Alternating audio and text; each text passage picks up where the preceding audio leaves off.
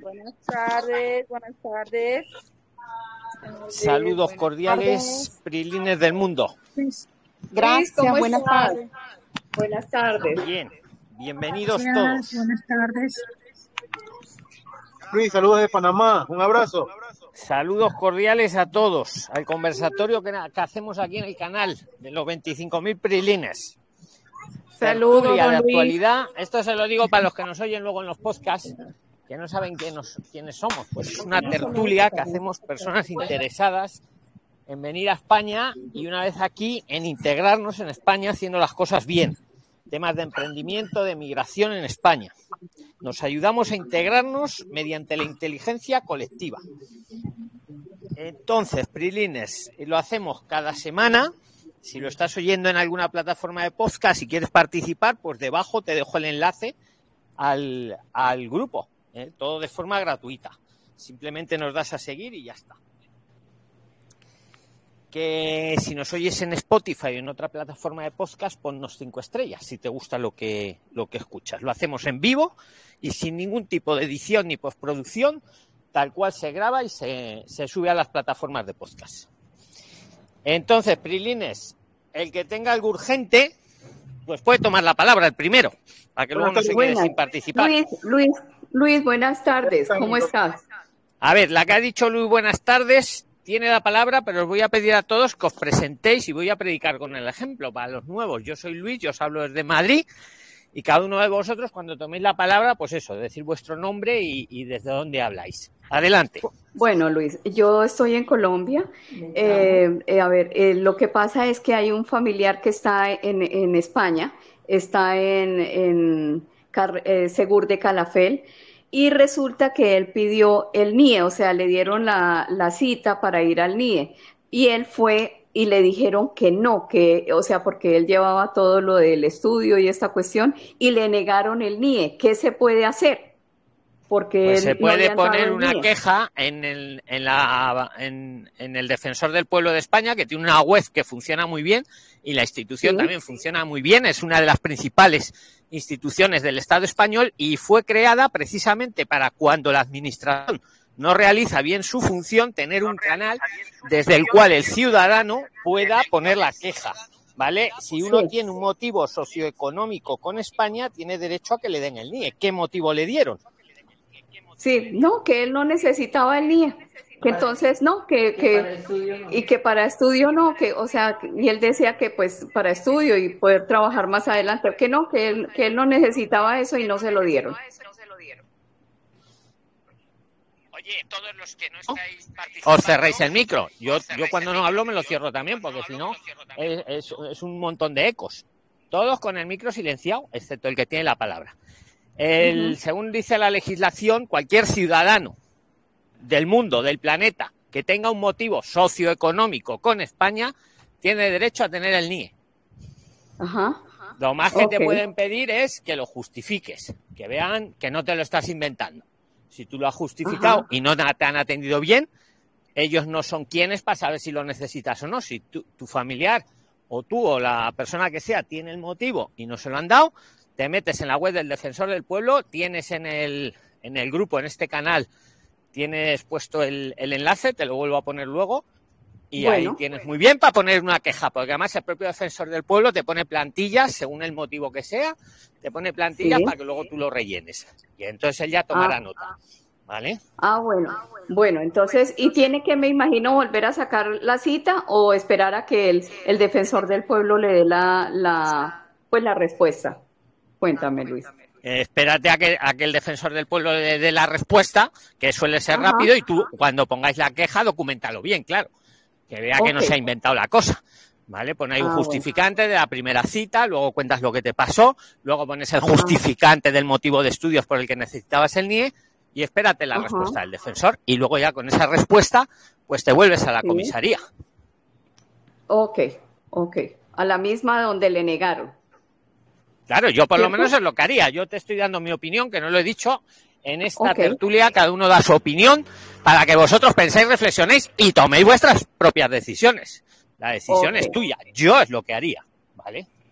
Bueno, Luis, muchísimas gracias. Si más adelantico tengo otra pregunta, de pronto le haría otra pregunta, pero yo creo que por el momento, pues, para cederle a otra persona. Muchas gracias por la respuesta. Pues venga, ¿quién tiene algo urgente? Prefiero primero, porque a muchos de vosotros os decimos, no, no, luego en el conversatorio. Buenas tardes. Eh, pero decir el nombre, porque si decís. Marian, Marian por aquí, Marian pues Adelante, Marian, a ver si es urgente de verdad. Adelante, Marian, tienes la palabra, preséntate. ¿Cómo está? ¿Cómo me les va a todos? Bueno, señor Luis, este, la urgencia que tengo es que quiero pedirle la verdad autorización a usted para compartir una información que tengo de algo en lo que yo estoy eh, con mi emprendimiento participando, estoy concursando por un premio y pues ese de ese premio depende mucho la verdad.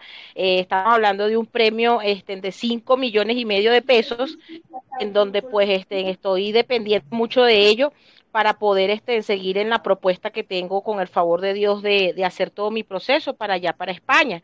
Entonces, Pero eso pues, es urgente. La verdad, eso es urgente.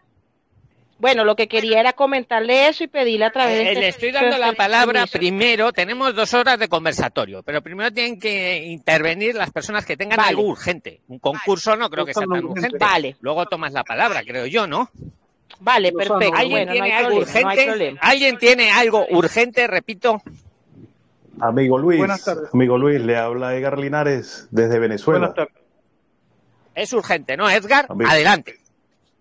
Buenas tardes, amigo Luis. Saludos para todos los prelines. Primera vez que salgo acá, soy desde Venezuela, le estoy llamando desde Luis.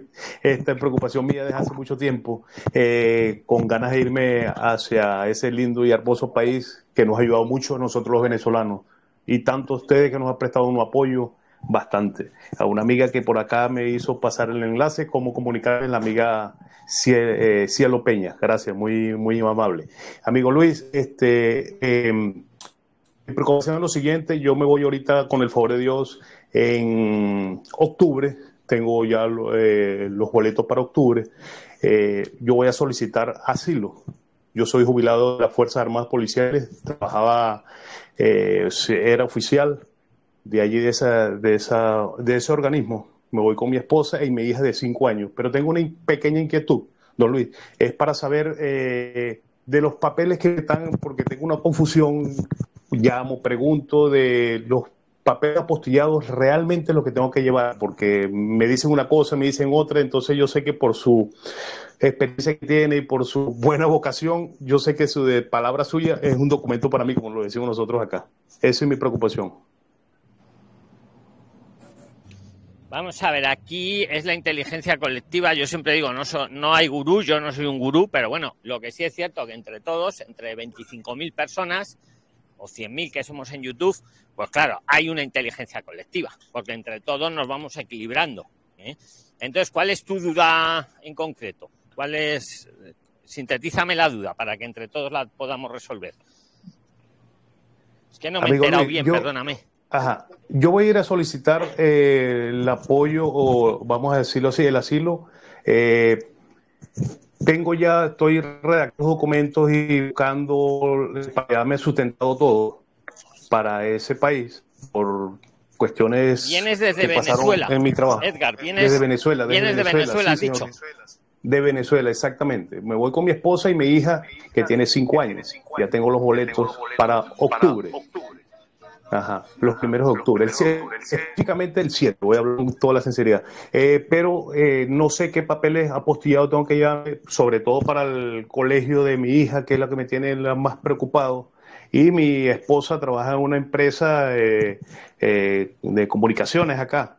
Pero bueno, yo sé mi oficio y tal, y nos vamos con, esa, con ese futuro que, que tenemos, y la fe y las ganas de trabajar para apoyarnos, conchale, por todo este ese apoyo que ustedes nos han dado por este grupo. Bienvenido sea y hemos aprendido poco a poco por allí. Gracias a usted, señor Luis.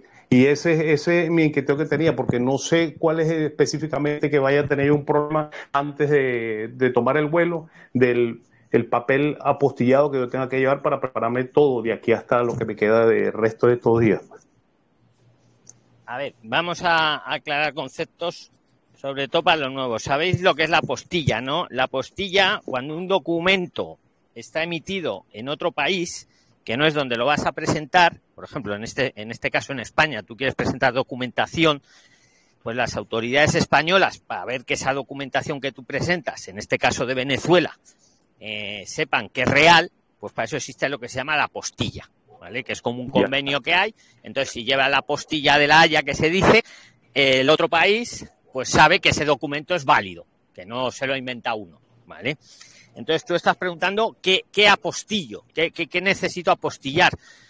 Pues hombre, depende de la, de la situación, porque tu hijo, ¿qué, ¿qué es lo que va a estudiar? ¿Qué edad tiene, más o menos? Edgar, porque es por ahí por donde. No, mi hija tiene cinco años. Ajá, exacto. Mi, exactamente. Con cinco años. va para, aquí en Venezuela va para el tercer nivel. Ajá, exacto. Yo lo que digo es para, eh, como que si los cole, los papeles para el cole, eh, que si matrimonio, antes de, nacimiento, esos papeles tengo que apostillarlo legalmente o tengo que apostillar la parte de nacimiento para mi hija va conmigo. Ajá. A ver, si, si no te no te causa engorro ni, ni, ni cosa económica el apostillar, es bueno que traigas la documentación apostillada, porque es la manera, digamos, de, que luego aquí te sea válida para, lo que sea. A ver, a la niña la van a escolarizar igual. Una niña con cinco años, pues poco, pocas notas, eh, o sea, la van a escolarizar tanto si trae su, su expediente académico, que será muy pequeñito, porque con cinco añitos, como si no. Pero vamos, sí es bueno que traigáis todo apostillado. Siempre insisto que no os cause mucho engorro hacerlo. ¿Alguien le quiere aportar a Edgar algo de esto que estamos hablando, de, los documentos apostillados? Que tome la palabra, venga.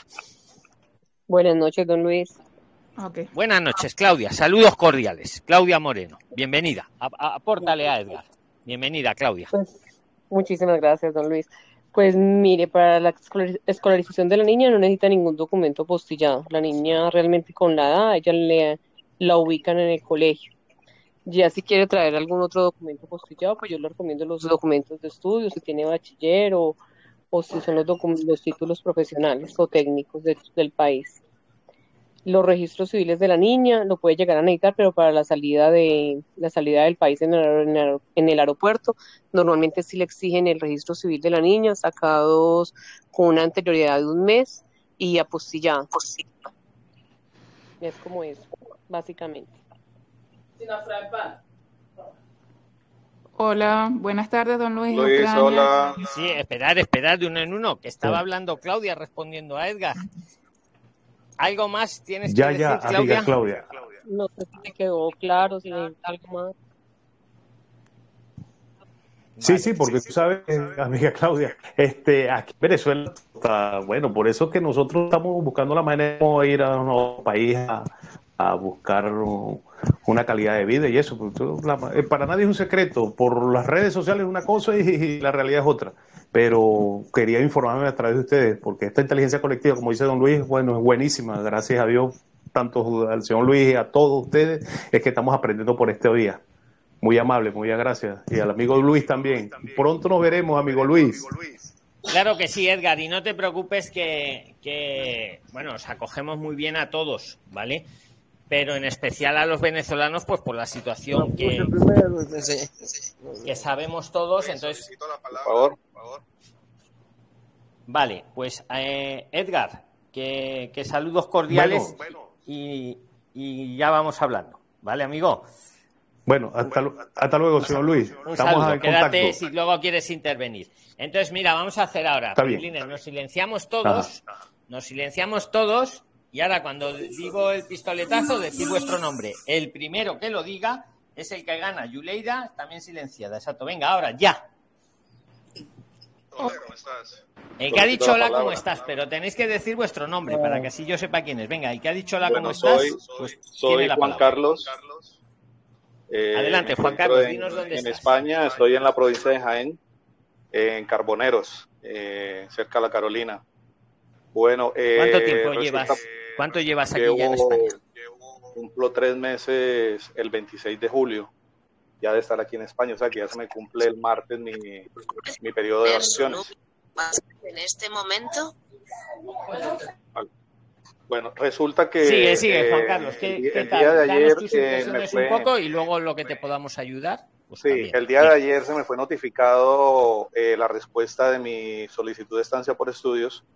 Yo soy estudiante de Prixliner desde que estaba en Colombia hace aproximadamente cuatro meses. Estaba haciendo un curso de ventas y me vine pues con la asesoría de, de, de Prixliner y pues todo el tema del, del curso. El recurso de reposición que metí fue porque se me había negado inicialmente mi estancia de estudios, donde solicité la estancia por dos cursos en instituciones públicas y una en institución de, de, de idiomas en entidad oficial, una entidad que se llama La Carolina, que está oficialmente nombrada en las páginas del gobierno y es válida totalmente. Y las eh, razones que da migración para la negación es que el idioma inglés, o el alemán en el caso que yo estaba iba a estudiar, o voy a estudiar, no pertenece a las, a las lenguas de España, no son lenguas eh, que pertenezcan aquí, sino son lenguas exteriores. Aquí solamente se valen estancias por estudio de idiomas que sean oficiales o cooficiales de España, como el gallego, el valenciano, eh, el otro no lo recuerdo, el, pues son varios idiomas de acá, incluso el español. Pero para estancia no es válido un curso de idiomas diferentes a los que se hablan aquí. Yo necesito yo no saber, acuerdo, martes, yo- yo antes de que sigas, yo no estoy de acuerdo con eso. Yo sé que ahí hay un, un- un- no llega a ser ni reglamento, hay una orden ministerial o un, ahí hay una instrucción que dice lo que acabas de decir, pero eso no lo dice la ley. La ley dice que es eh, cualquier estudio que sea impartido por un centro reconocido en España y tenga unas características de presencialidad de, de unas horas mínimas. La ley no habla de, de- de que uno no pueda venir a estudiar alemán a España.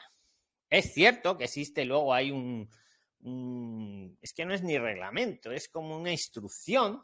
Es una instrucción que es la DGM2 del 2018. Claro, pero es que una instrucción, que lo sepáis todos muy claro, no tiene rango de ley. Una instrucción es una instrucción que, el, que el- el- el- ha dicho a, to- a las delegaciones que, oye, que si es de idiomas, que no vale. Pero eso no lo ha, lo ha aprobado la- el legislador español. Eso os recuerdo lo que pasó con el tema de los arraigos, que, recurrió precisamente un emigrante, recurrió una instrucción de estas, que decía que el arraigo, que no sé qué, y, y- el Tribunal Supremo de España, en, en tres o cuatro sentencias, lo ha tumbado. Y han tenido que quitar ese reglamento. Lo que te quiero decir así rápidamente, para no enrollar. Eso lo recurres y lo ganas. Tal cual te lo digo. Porque una instrucción no es, no es una ley, es una instrucción.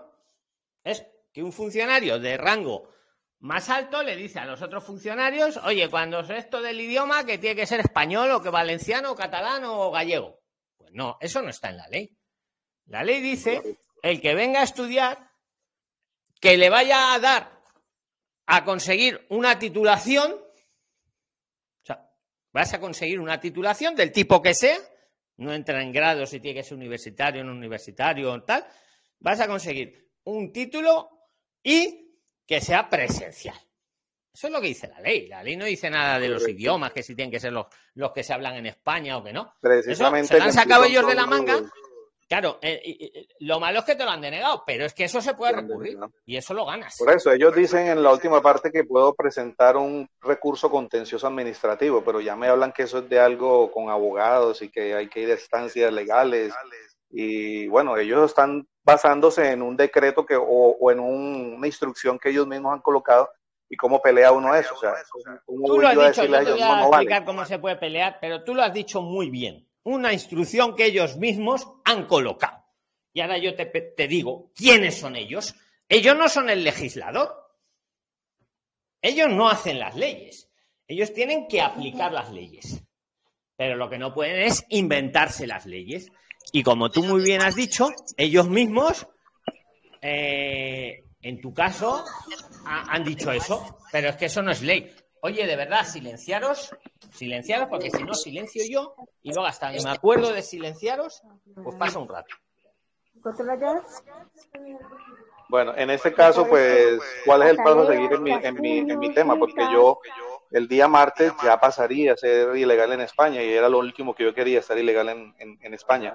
yo desde el principio traté de hacer las cosas a, lo, a la mejor manera, gasté mi, mi, curso, mi estancia, mi seguro, todo está al día, ahora me quedo con un seguro en el que gasté un dinero grande, un arriendo de una casa por varios meses, eh, mejor dicho, o sea, eh, todo esto se me ha ido al suelo y, pues en realidad no, no sé qué hacer, no sé qué hacer en ese momento, no tengo tiempo ya para reponer un nuevo recurso de, eh, ya, ya yo no estoy en un modo legal aquí, el martes ya yo paso a ser ilegal, ¿qué puedo hacer?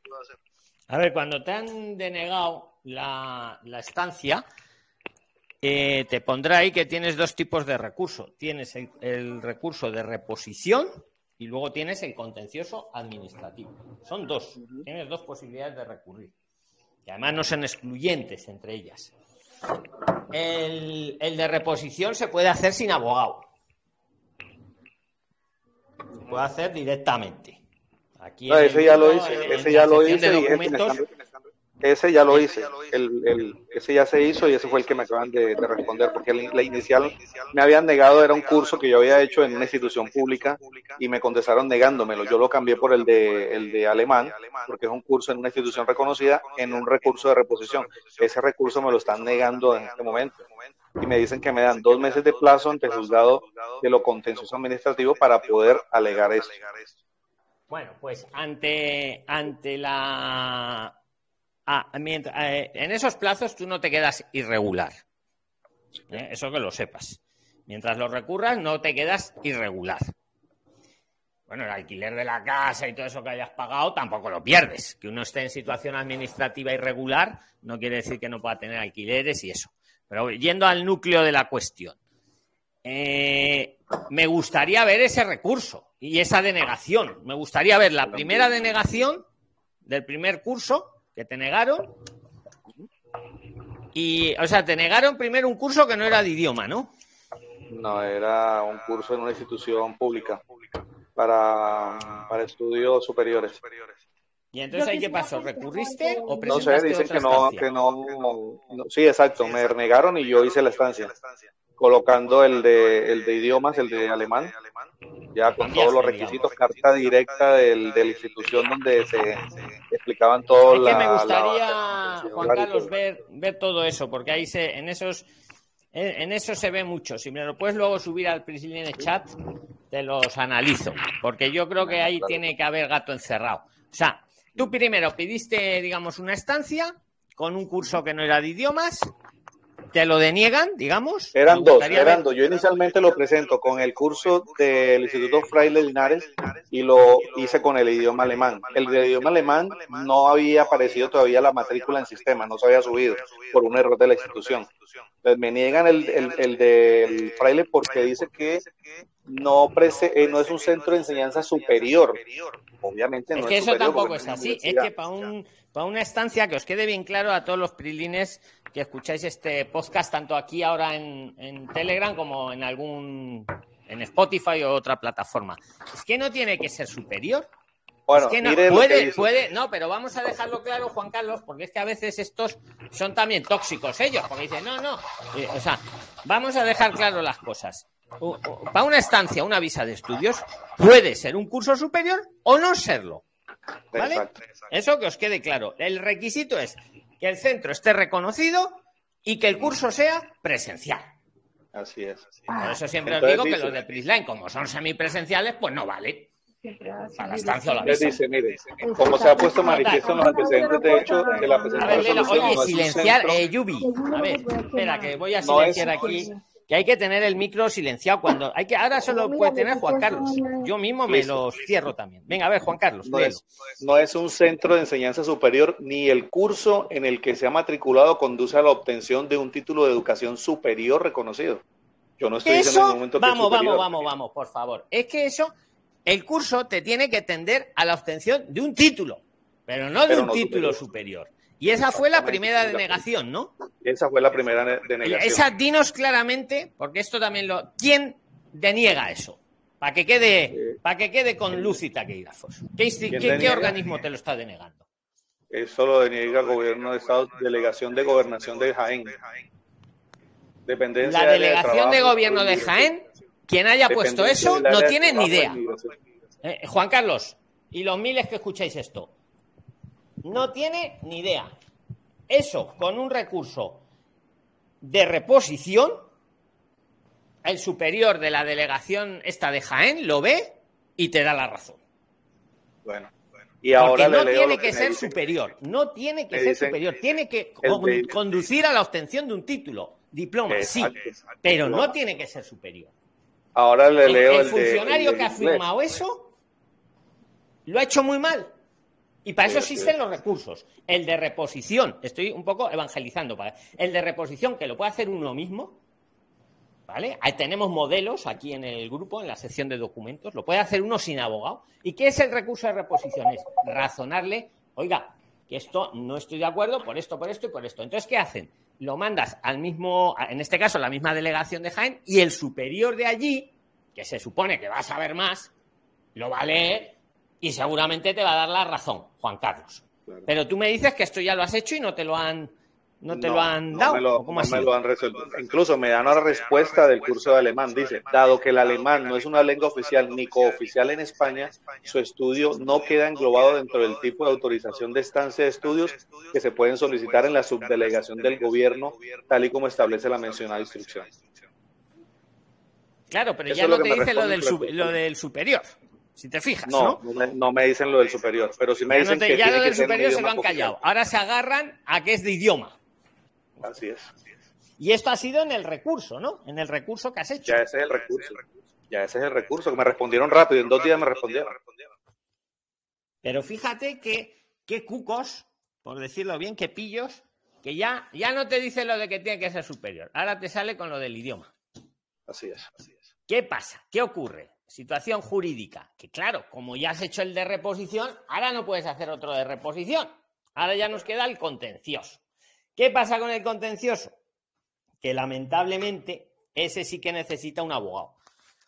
¿Por qué necesita un abogado? Porque el contencioso ya no lo resuelve ese mismo organismo. El contencioso lo resuelve un juez. Un juez que es imparcial. Un juez que no trabaja allí con esos funcionarios. Un juez que está aparte y que se sabe muy bien la ley. Pero claro, para que lo vea el juez necesitamos Y eso ya tiene un pequeño coste o un gran coste, depende. Bueno, entonces ahora la última pregunta ya para que continúen los demás. Sí, sí, pero que te la quiero resolver bien, amigo. Pero bueno, haz la siguiente pregunta, venga. La, siguiente pregunta es, si yo en el, en el proceso contencioso que voy a presentar, porque estoy dispuesto a, a contratar un abogado para hacerlo, ¿es necesario o usted cree prudente cambiar el tipo de curso y amoldarme a lo que ellos me dicen o mantenemos con los que me negaron? Pues muy buena pregunta, muy buena pregunta. A ver, con la ley en la mano, con la ley en la mano tienes razón tú, porque ni tiene que ser superior y eso de, la, de que sea del idioma es una instrucción interna. Eso no es ley. Ahora, también tenemos que ser prácticos. Y aquí lo que interesa es que a ti te den la estancia. Juan Carlos, no, yo qué sé, evangelizar aquí a la administración. Pues si no tienes mucha, mucho inconveniente, a lo mejor sería cambiar ya para callarles la boca del todo. No sé si me explico. Aunque tienes tu razón.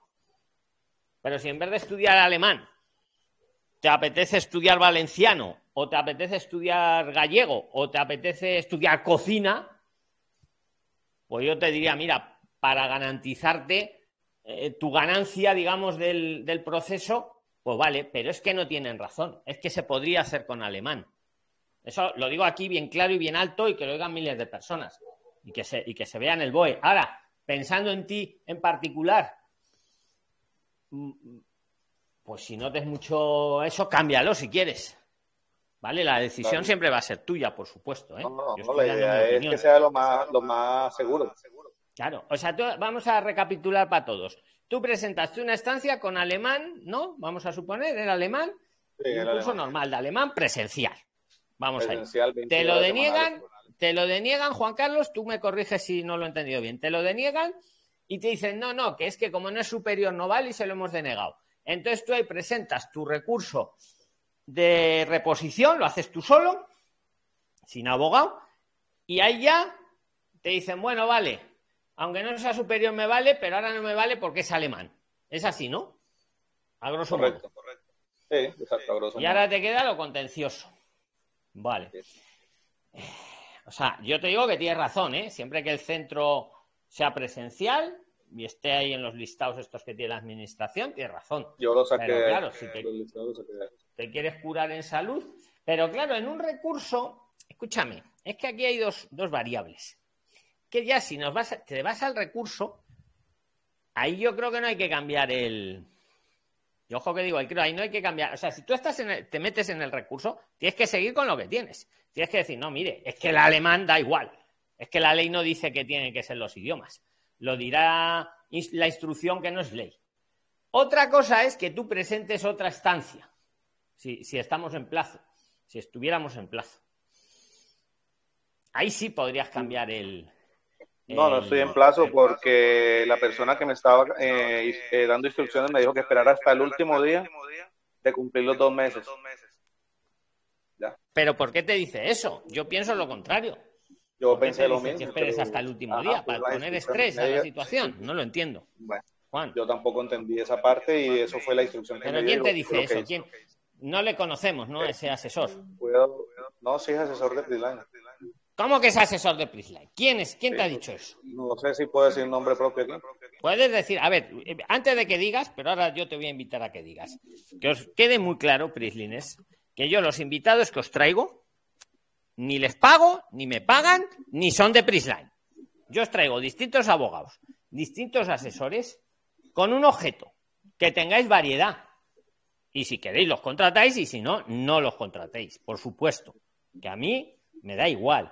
¿sabes? Y me preocupo mucho, Juan Carlos y todos, Prilines, de traeros variedad, variedad, para que vosotros podáis elegir el que mejor os guste, o, otro de fuera, y vosotros también podéis traer aquí gente si queréis que la entreviste, que veáis buena. Me lo decís, se lo decís, y están invitados al canal, ¿vale? Pues, pues no lo sé, pero es que ¿quién puede decirle a alguien que espere hasta el último minuto? No lo entiendo, Juan Carlos, sin saber quién es todavía. ¿Qué opináis, Prilines? Es que, a ver, este canal yo lo hice para ayudaros a vosotros. A las, las plataformas estas son para ayudaros a vosotros. Porque yo ponía YouTube y veía unas mentiras por ahí que me quedaba alucinado. Y digo, mira, voy a hacer un canal para que la gente vea por lo menos la realidad. Y que aunque hayan distintas opiniones, ¿eh? que pueden haberlas, como en todas las materias. Por eso siempre os digo que aquí no hay gurús. Es que ahora dice Juan Carlos, que le han dicho que espera el último momento, joder, pues yo es que lo veo al revés, ¿no? ¿Qué opináis? Claro, se debería para presentarlo con tranquilidad. ¿Por qué te dice que esperes hasta el último momento? Antes, de que me digas el nombre, ¿por qué dice eso? Eh, la, asesora, pues en realidad me asesoró muy bien desde el momento en que yo hice mi pago y mi inscripción a los cursos. Se contactó conmigo y todo fue muy claro, la información, todo fue al pie de la letra, pero bueno, eso fue lo único que a mí me quedó como dudando. El tema de presentarlo al último momento. El abogado te dice que esperes hasta el último momento para meter el recurso. Sí, o sea, los dos meses se cumplían el 26 de junio. Dijo, mételo el 25 de junio. Y ¿Por qué? Porque duró un mes estudiándose, que porque si a mí me lo negaban, me iban a dar una prórroga de un mes más. Entonces iba a tener ya cuatro meses de, estancia aquí, legal. Esas fueron las razones que me dieron. ¿Quién te dice eso? Creo que tenemos derecho a saberlo, no estamos faltando al respeto a nadie, ¿no? Eso ya. Pues no, de pronto no, no quisiera como que pues ella fuera. Ya, pero es que luego, hombre, es que yo no, lo, yo, yo no lo. A ver, tampoco lo veo tan mal, tan mal, pero yo no lo veo el objeto. Joder, yo no, yo, yo presentaría un recurso con tiempo porque siempre puede. No sé, o sea, Tú, mismo ahora estás agobiado por el tiempo, ¿no? Cuando, cuando, hombre, yo te digo una cosa, Juan Carlos, mientras estés, mientras estés recurriendo, no estás irregular. No estás irregular. Eso que te quede claro. Mientras esté el recurso puesto, y me da igual uno que otro, no estás irregular. Pero vamos, yo ganar, para ganar tres o cuatro días más, yo no lo veo. sí, tengo cuatro, el 26 me Si tú no quieres decir no, no lo digas, pero Tampoco eso, pero es que yo creo. A ver, yo os traigo invitados y vosotros sois los que luego tenéis que poner la nota a esos invitados. En el día a día, ¿me explico? Porque yo luego no los contrato. Pues yo No, pero, yo no creo que ella sea invitada. Yo, creo que esta persona pertenece a ustedes. Ella trabaja con ustedes, asesora directa. Que conmigo, que yo no tengo aquí ningún abogado en mi empresa. ¿Quién? No, no trabaja conmigo. ¿Quién es? ¿Quién trae? Yo no, los invitados no trabajan conmigo. Los invitados son a veces abogados, a veces sois vosotros, a veces son asesores, a veces son asesores que habéis surgido de vosotros. Yo no tengo empleados abogados ni que. No. ¿Quién te, quién te ha atendido? A ver. Anay. Pero ella no es abogada. No, pero ella es la que me está asesorando. Pero Anay te puede asesorar de, de un curso, no te puede asesorar de presentar estancias. No, no, no, ella no me asesoró. Ella fue la que me dijo eh, lo del tiempo de presentación. Pues vamos, eso es como si te lo dice cualquiera, o como si te lo digo yo mismo, o como si te lo dice un vecino. Creía que me estabas hablando de algún abogado. No, no, no es abogado. Una asesora de cursos, una asesora de cursos que va a saber de derecho, de, de plazos, de. Hombre, puede saberlo, ¿no? Puede saberlo como cualquiera de nosotros, pero no es abogada, no es su oficio. Yo por eso siempre tengo cuidado, Prilines, siempre digo el disclaimer legal, que os digo siempre en todos los vídeos, en todos los podcasts, digo aquí cada uno da su opinión, siempre digo, para que pienses, reflexiones y tomes tus decisiones. Eso lo digo, eh, aunque suena reiterativo, lo digo por algo, porque aquí el responsable siempre es uno. Si yo presento, no presento, si hago el recurso, no lo hago, lo hago antes, lo hago, lo tiene que decidir uno, que es el interesado. ¿Que ha oído que alguien le ha dicho en el canal que más para arriba, más para abajo? Bueno, ¿vale? Es la opinión de esa persona, de Anaí o de quien sea. Pero es uno el que toma la decisión, Juan Carlos. ¿Vale? Y yo siempre pienso que es bueno que os asesoréis, que veáis distintas fuentes, siempre lo decimos, pero la decisión siempre última, porque son cosas importantes que afectan luego a la vida, la tiene que tomar uno mismo. ¿Sabes? Yo lo presentaría, vamos, cuando surja, no, yo no agotaría los plazos en nada en la vida, esto es como todo en la vida, pero vamos, tampoco es ningún pecado pero yo no me esperaría. Yo es que creía que me estabas hablando de algún abogado que te había asesorado. No, no, no, La asesora que me, me atendió. pero Anaí sabe de cursos, no sabe de recursos, o sea, sabe cursos de formación, no de. Bueno, no lo sé.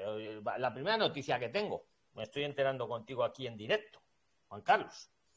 Perfecto.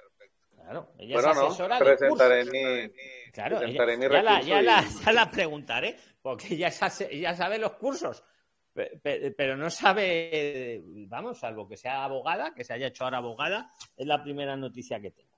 ¿Sabes? Yo presentaba, yo presentaba el recurso, pero asesórate bien, no te asesores por una asesora de formación. Asesórate por nosotros, que aquí estamos, por más de 100 personas, cada uno ahora, mira, ahora voy a decir que hay alguien que tome la palabra si quiere para ayudar. Don Luis. Sí. Adelante, Gonzalo. A mí me gustaría preguntarle algo a, Adelante, es lo que iba a decir, que tomarais la palabra para acabar de ayudar, porque este tema ya no es solo Juan Carlos, ¿no? Este tema es que le puede pasar a cualquiera. Eso es lo que yo digo, le puede pasar a cualquiera y podríamos evitar que otras personas pierdan la estancia. Claro, y por eso te estoy, Juan Carlos, y por eso te estoy tirando de la lengua. Y me estoy quedando sorprendido que una asesora de cursos te ha aconsejado que, que, presentes el recurso antes o después. Pues vale, pues muy bien, pero eso es bajo su responsabilidad y la de cada. Venga, adelante, Gonzalo, ¿qué querías decir? Porque si es del tema. No, que a mí me, me, llamó la atención eh, lo primero que él dijo que le habían negado el curso porque no era superior, ¿sí? Entonces, eh, yo te quería preguntar, ¿cómo tú presentaste la estancia? ¿A través de, con certificado digital o cómo lo hiciste? Certificado digital por medio de la página, creo que se llama. Oh, sí, sí, sí, es la carpeta, carpeta ciudadana, algo así. Está bien, está bien. Y tú cuando la completaste, tuviste el, el detalle de ponerle que la solicitud era para un curso no superior, porque cuando uno solicita la estancia de estudio por, por certificado digital, tiene como cinco opciones. Uno dice solicitud para estudios superiores, otro dice solicitud para estudios no superiores, otro dice solicitud para convenio con Andorra, y así son como cinco. ¿Tuviste ese cuidado, digamos? Eh, lo hice por medio de la, del asesoramiento de la muchacha que te comenté. Ella fue la que me ah, dijo que era la opción y yo coloqué esa opción. en realidad yo ni las leí, yo simplemente seguía las instrucciones de ella. Claro, porque bueno, a mí me llama la atención eso que te lo hayan negado y, y lo dejo en la mesa cuando alguien presenta por certificado digital hay en el, en el, en el formulario X00 hay como cinco opciones de solicitud de estancia de estudio. Una para Sí, yo le estudios mandé superiores. pantallazo a ella para que me indicara cuál era el que debía escoger. ¿Y te acuerdas cuál escogiste? Eh, bueno, me tocaría, voy a, en ese momento estoy viendo el, el correo que le mandé a ella. Muy bien, Eh, eh, eh, busca el busca el resguardo a ver si lo encuentra Juan Carlos. mm, que ahí a lo mejor lo pone y, y vamos, me- muy buen aporte Gonzalo, muy buen aporte. Yo no sabía lo que estás comentando ahora, porque esa puede ser una de las explicaciones, porque si, si es como tal nos explica Gonzalo, que tiene, puedes poner si es para estudio superior, si es para no sé qué, si es para tal, inferior, y le pones a lo mejor superior y luego el curso no es superior, a lo mejor por ahí va la causa de la denegación. Muy interesante, claro. Gonzalo, no lo sabía De- yo de esto hecho- que acabas de, de- poner. De hecho, pues, de hecho, don Luis, si usted mira el formulario X, X00, el, no, no, el, no el del Mercurio inicial, sino el papel PDF que tenemos en el grupo, eh, que es exactamente igual el que aparece en Mercurio inicial, solo que uno lo va completando en el, en el Internet, digamos, eh, te dice abajo, o sea, cuando uno escoge, te pone cuál es el motivo, solicitud superior, eh, no superior, convenio con Andorra, otra cosa más, dice, no me acuerdo. Entonces, porque yo no me explico que le nieguen a alguien una estancia por estudio. Entonces, ese es el primer, la, la Yo, yo primera tampoco, cosa yo que- me estaba quedando alucinado, pero ahora que te escucho, podría ser ese el motivo. Que, Bueno, mira, la- aquí dice, aquí dice las opciones. Estancia por estudios intramovilidad, EU, artículo 44. Autori- el segundo dice autorización de estancia de estudios superiores, artículo 39 y 44. El tercero dice autorización de estancia de estudios no superiores, artículo 39 y 44. Ajá. Eh, yo le mando el pantallazo a ella porque lo estamos haciendo en directo y pues ella me contesta autorización de estancia de estudios superiores. Ya ella había mirado los cursos que yo había sacado, ya ella tenía las certificaciones porque yo le mandé todo a ella antes de montar todo. Pero Yo solamente estoy siguiendo instrucciones. Y el, y el cu- está bien, y el curso, ahora, ahora, a ver, ya sabemos que pusiste que era un curso superior. Ahora la Sí. pregunta es, el curso inicial con el que postulaste, ¿era un curso para estudios superiores? Que eso no, No, lo no era superior bien. porque era un estudio complementario. Era un, un curso en una institución pública para adultos, que la encontré en, la, en el listado que, que aportaron para instituciones válidas reconocidas.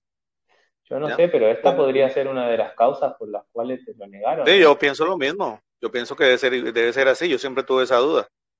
¿Ya? Porque Cuando No, yo- eh, eh, eh, yo estoy de acuerdo con, con Gonzalo y vamos, es que si le pones que presentas un curso superior ahí en el PDF, en, en el, en el impreso, le pones que es superior y luego el curso no es superior, pues ahí está la denegación. Esa, esa pregunta yo se la hice al funcionario de extranjería, porque yo fui a extranjería en Jaén.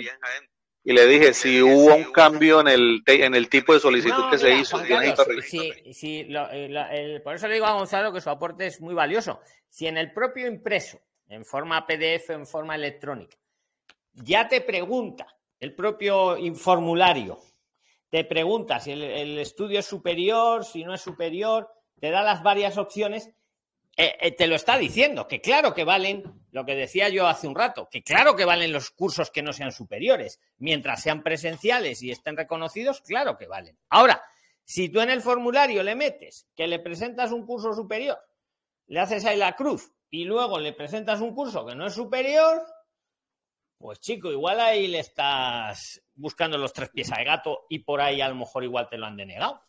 Porque claro, le has puesto que era superior y ellos ven que es En superior. la, en la primera instancia sí, pero ya en el de idioma sí tengo la duda. En el del idioma le pusiste que era no superior. Sí, claro, se, corrigió en el formato que yo ingresé como, Claro. como Bueno, entonces ya, ya, ya, ya entendemos un poco por dónde podría ir que te, te denegaron el primero. Eso ya por ahí lo podemos entender un poco más. Ahora la, lo que pasa con el segundo, eh, eh, solo creo que tendrías que hacer esto de que te dice don Luis de ¿cómo se llama eh, cuando uno va como ante un juez, don Luis? Se llama el contencioso administrativo. Se llama así, os lo digo ya para todos, para que nunca se os olvide. Es contencioso, ¿no? De una contienda, una contencio, se llama un contencioso administrativo. Una contienda con la administración. En un lado está el ciudadano, que somos nosotros, y en el otro lado está la administración. Y hacemos un contencioso.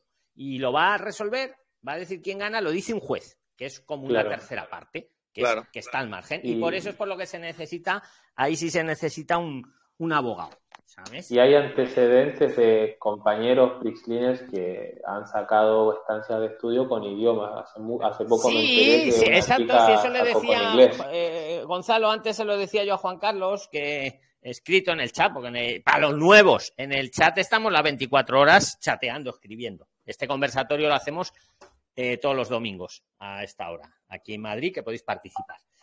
Eh, debajo de la descripción del podcast tenéis el enlace. Pues yo le decía por escrito a Gonzalo que sí, vamos, muchos habéis estudiado inglés y os han dado la estancia, etcétera, etcétera. Pero claro, Juan Carlos, pues no- normal, de- eh, a él se lo han negado, pues, pues, pues eso, tú Gonzalo, pero tú estás estudiando catalán al final, ¿no? ¿Cómo fue tu caso? No, no, yo solicité la ESO en mi caso, pero aún no tengo respuesta. Eh, pero solicité la ESO y le puse no superior.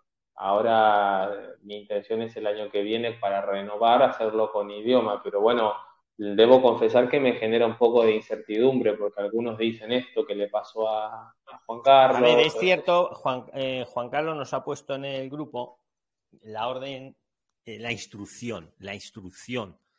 Tú lo has puesto, ¿verdad, Juan Carlos? La instrucción. Sí, sí, donde yo coloqué que- un pantallazo, claro que según la instrucción no sé cuántos, que tienen que ser idiomas que, que se hablen aquí en España o algo así, dice. Pero es que una instrucción, que os quede claro, una instrucción no es ley. No tiene rango de ley. No es ni siquiera un reglamento.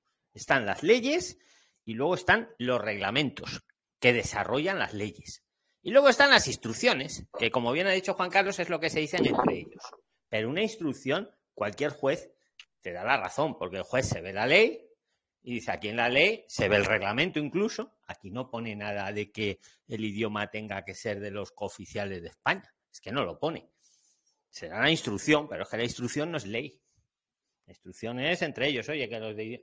Y ahí está, y ahí está el tema. La, la pena, la pena, pero por eso es muy importante esto que estamos hablando para todos y que se difunda bien, por favor, decírselo, ponerlo en grupos o donde estéis, porque esto le puede pasar a muchas personas. Y es bueno, por lo menos aprendiendo de lo de Juan Carlos, pues que sepamos dónde pisamos. Mm, Juan Carlos tiene razón. Yo la única pega es lo que ha dicho Gonzalo, que, que se hayan equivocado donde han puesto la cruz, hayan puesto que era superior y el curso no era superior, pero sí podía no ser superior. Pero bueno. Luis, Sí, sí, adelante. Si es de este tema, ir metiendo cuchara, Sí. porque cuanto más, más, luz aportamos. claro, soy Elías, Elías, y el- el- una pregunta es Juan Carlos y aporte, porque yo también estoy, también como Gonzalo, en eso de, de en trámite, que vas, pones el, el expediente y te ponen en trámite, y ahí es el tiempo que lleva.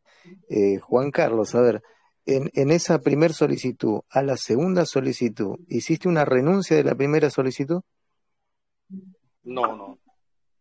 Porque una recomendación que me dieron en extranjería, me dijeron, cuando haces una primer solicitud, que yo la hice por estancia por estudios, la cambié a otra por prácticas profesionales, o sea, muy distinta, una autorización de estancia a una por residencia.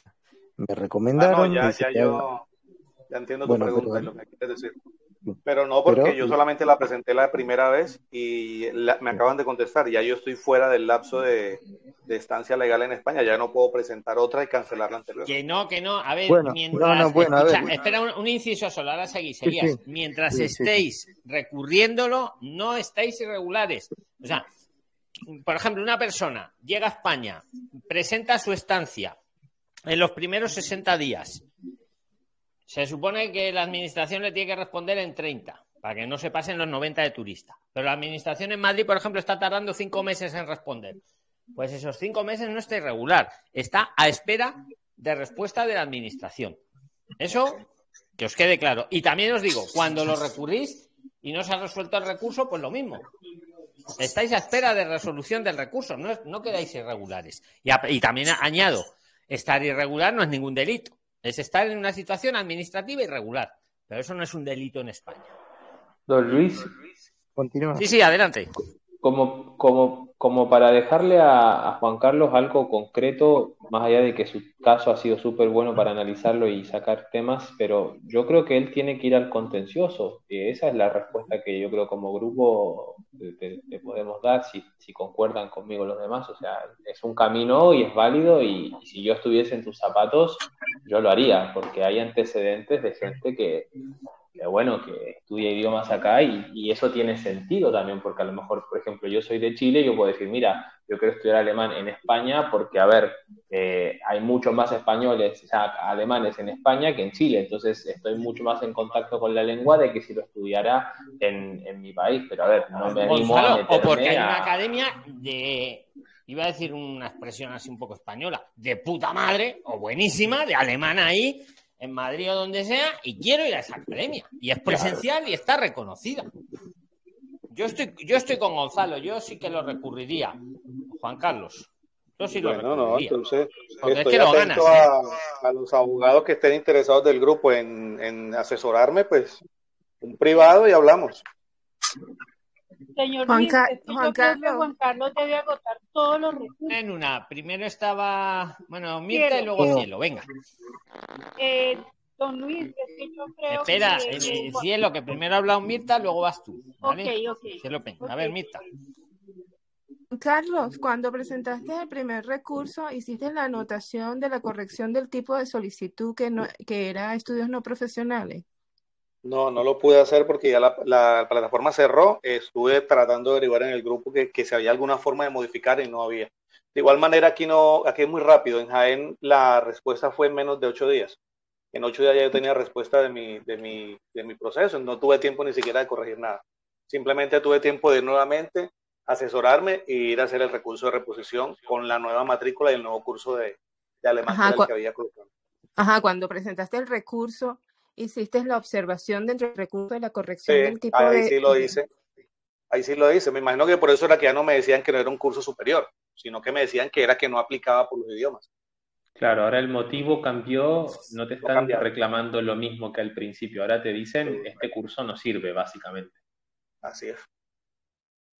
Yo, si os sirve a todos vosotros, he visto denegaciones de estas como la de Juan Carlos por unas cosas y luego la- las han ganado.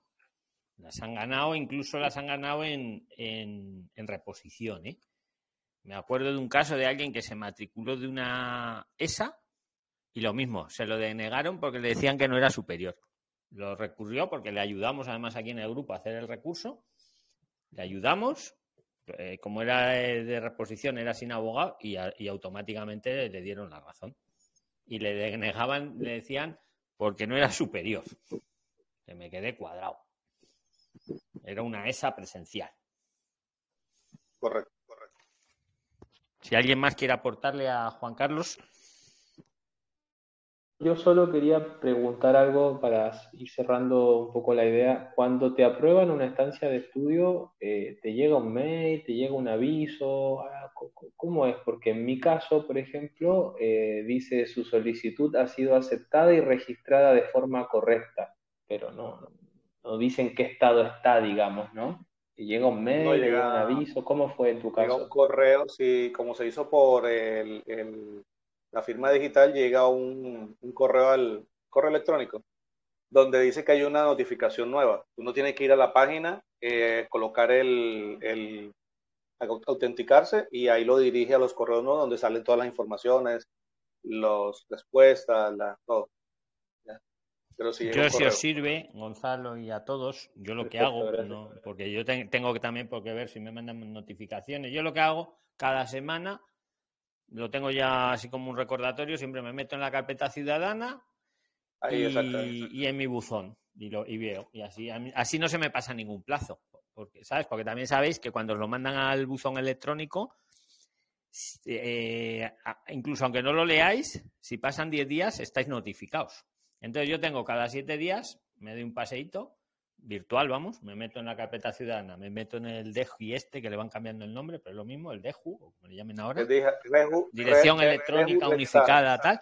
Lo- total, que tardo tres minutos. Pim, pim. Ah, no tengo ninguna notificación. Sigo para adelante. Eso lo hago Pues, pues mira, todos los domingos lo hago, en un momentito, clic, clic, para que no se me pase. Aparte, también os digo, cuando hay una notificación, te suelen mandar un email o incluso te mandan un SMS al móvil. Pero claro, todo eso puede fallar. Lo que cuenta es que la notificación está en tu buzón. Entonces, mi consejo, cada siete días, como los plazos son de diez días, pues cada siete días, cada semana, mirar, mirar vuestra carpeta ciudadana y mirar vuestro DEJU, ¿no? que le llaman ahora, Dirección Electrónica Habilitada Única, le llaman ahora. Lo veis eso, tardáis cuatro minutos. Plim, plim. Y veis que tenéis la notificación o no, y no se os pasa ningún plazo. Porque si estáis notificados, pasan diez días, incluso aunque no lo hayáis abierto, estáis notificados legalmente. ¿Vale? Bueno, para cerrar el tema entonces, pues únicamente sería hacer el, el, nuevo proceso. Eh, pues escucho ofertas pues, de las personas que estén en el grupo que, quieran asesorarme. Eh, decidimos pues de que no cambie los cursos, sino que lo mantenga con los cursos que tengo presentados, que son válidos, o cambio los cursos. Eso es lo otro que quiero saber. Yo, a ver lo que te dicen todos ellos, pero yo es de mi opinión. Yo creo que ahí ya no, no, no puedes cambiar el curso porque si se te ha pasado el plazo para presentar, si, si no se te hubiera pasado el plazo para presentar la estancia, sí podrías presentar una nueva estancia incluso con otro curso. Vale, pero si se te ha pasado el plazo, puedes recurrir, pero es que para recurrir en el recurso no vale cambiar de curso. En el recurso lo que hay que poner es, miren, no tienen razón por esto y por esto, porque la ley no dice que no pueda ser un idioma alemán, por ejemplo. O sea, que sepáis que en un recurso tenéis que basaros en lo que ya habéis presentado y decirlo en lo que no estáis de acuerdo, ¿vale? Tanto en el contencioso como en el de reposición. No va, ahí no vale cambiar el curso. ¿Dónde vale cambiar el curso? Pues mira, lo he presentado, no me lo han aceptado. ¿Estoy dentro de plazo todavía para presentar estancias? Pues mira, presento otra con otro curso, por ejemplo. Pero cuando uno piensa que tiene razón, como es el caso, y encima se te ha pasado el plazo, tienes el plazo para recurrir, pero no para presentar una nueva estancia. Y en el recurso, o sea, no vale cambiar el curso, ¿vale? En el recurso tenéis que dar los motivos, pues miren, no estoy de acuerdo por esto y por esto, porque el curso es presencial, porque el centro está reconocido y en ninguna ley ni en ningún reglamento pone que el idioma tiene que ser de las lenguas que se hablan en España. Porque eso no oficiales lo o oficiales. Lo pondrá en la instrucción, pero es que la instrucción es una instrucción y no tiene rango de ley. Y os acordáis de lo del arraigo laboral. Había una instrucción por ahí y, la tuvieron que cambiar, porque un emigrante precisamente recurrió y al final el Supremo le dio la razón. Cualquier juez te va a dar la razón, si lo planteas bien. lo malo es que necesitas un abogado. Eso, aunque sea para firmarlo. Mira, el martes. Bueno, yo no voy a recomendar abogados porque lo veo. Pero el martes viene un abogado mira, un, Juan Carlos, tú mira los abogados que han en el cuadro de abogados, todos los que os ponemos, ¿vale? Tú mira el que mejor te, a ti te interese, o incluso en el colegio de abogados ahí de Jaén, seguro que hay también. Que yo no, yo no tiro ni por uno ni por otro. ¿Alguien más le quiere decir algo a Juan Carlos, Prilines? Yo le quisiera aportar a Juan Carlos. Pues aportaré adelante, Yubi. Bueno, él mencionaba al principio que él estaba con un curso de Prisline y yo tuve conocimiento de una Prisline de una chica que para ganar tiempo presentó la estancia con el curso de Prisline y se lo aprobaron. Le aprobaron la estancia. O sea, ya no, ya no Pues, pues cosa, Yubi, me dejas flipado, porque eso siempre os digo que los cursos de Prisline no valen para estancia o para la visa, ¿por qué? Porque no son presenciales. Ahora, pues lo mismo, pues la administración comete errores, vamos a decirlo, para, para favor y en contra también. Pero Juan Carlos, tú no Juan Carlos no lo presentó con el curso de Prisline, ¿verdad, Juan Carlos? No, no, no, para nada. Exactamente. Otra cosa es que la asesora de Prisline le asesoró para presentar la estancia. ya hablaré yo con Anaí. No, hombre, está eso, pero ya le, yo creo que es lo que. Yo creo que la primera es por la, cruz mal puesta, fíjate. Y la segunda es que no. A ver, los funcionarios a veces pues, se equivocan porque son humanos también. Pero es que para eso existen los recursos, ¿vale? Que lo sepáis. O sea, el ordenamiento jurídico tiene los recursos porque sabe que un funcionario es un ser humano y se puede equivocar. Y para que no lo pague el pato el ciudadano, pues existen además los dos tipos de recursos. Lo voy a repasar, ¿vale? El de reposición, que lo hace uno mismo, en el grupo tenéis impresos, y va ante el mismo órgano que te lo ha denegado. ¿Quién lo ve? El superior, que se supone que es, más experimentado. Y, y si eh, con el de reposición no te quedas contento, como ha sido el caso, porque ahí ya le han dicho que, que tenía que ser superior, o lo que fuera, te vas al contencioso. Y ahí sí que te lo mira muy bien, te lo mira un juez. Pero lo malo del contencioso es que necesitamos un abogado. Y el abogado, pues cobra. Y ahí está la cosa. Yo te iba a sugerir que miraras a ver los que tenemos y, algún otro que veas tú por Jaén. Y oye, y aprovecha a todos vosotros. Os, lo, os hago un llamamiento. Si conocéis algún buen abogado que os haya hecho un buen trabajo y que no se haya pasado cobrando, de verdad, invitarle al canal se lo decís, si está de acuerdo, me lo decís a mí también y hacemos un zoom con él, porque de verdad yo quiero cuanto más abogados tengáis buenos, mejor, mejor para vosotros. ¿Vale? Porque así nadie, digamos, es súper. a veces me llegan algunos, es que me ha cobrado un, un montón, y es que tenéis razón. Porque encima que se les está invitando al canal, que se les está dando visibilidad, que están teniendo un montón de clientes. Joder, que no se pasen a veces en los precios.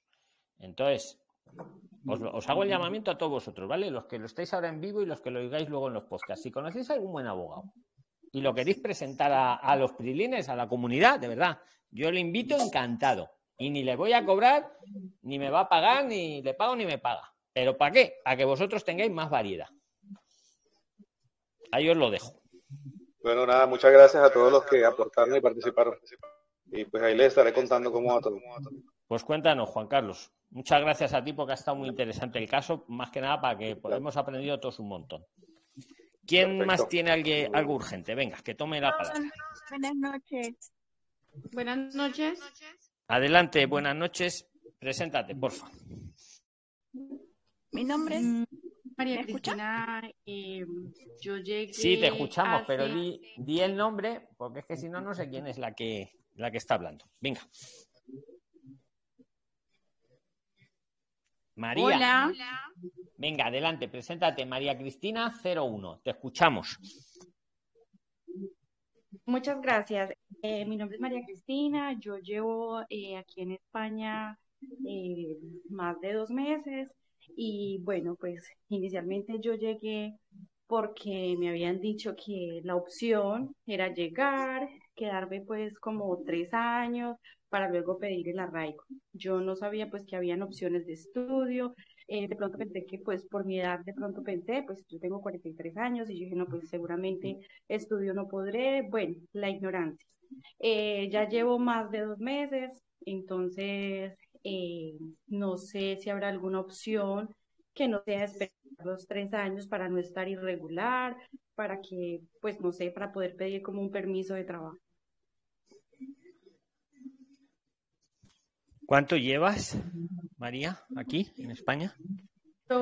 Llevo dos meses, dos meses y... ¿Y de qué país viniste? De Colombia. ¿Qué opináis, Pirilines? ¿Quién la quiere ayudar a María Cristina 01? Venga. 60 días en España, viene de Colombia. Si tiene alguna opción para quedarse regular, ¿qué la decís?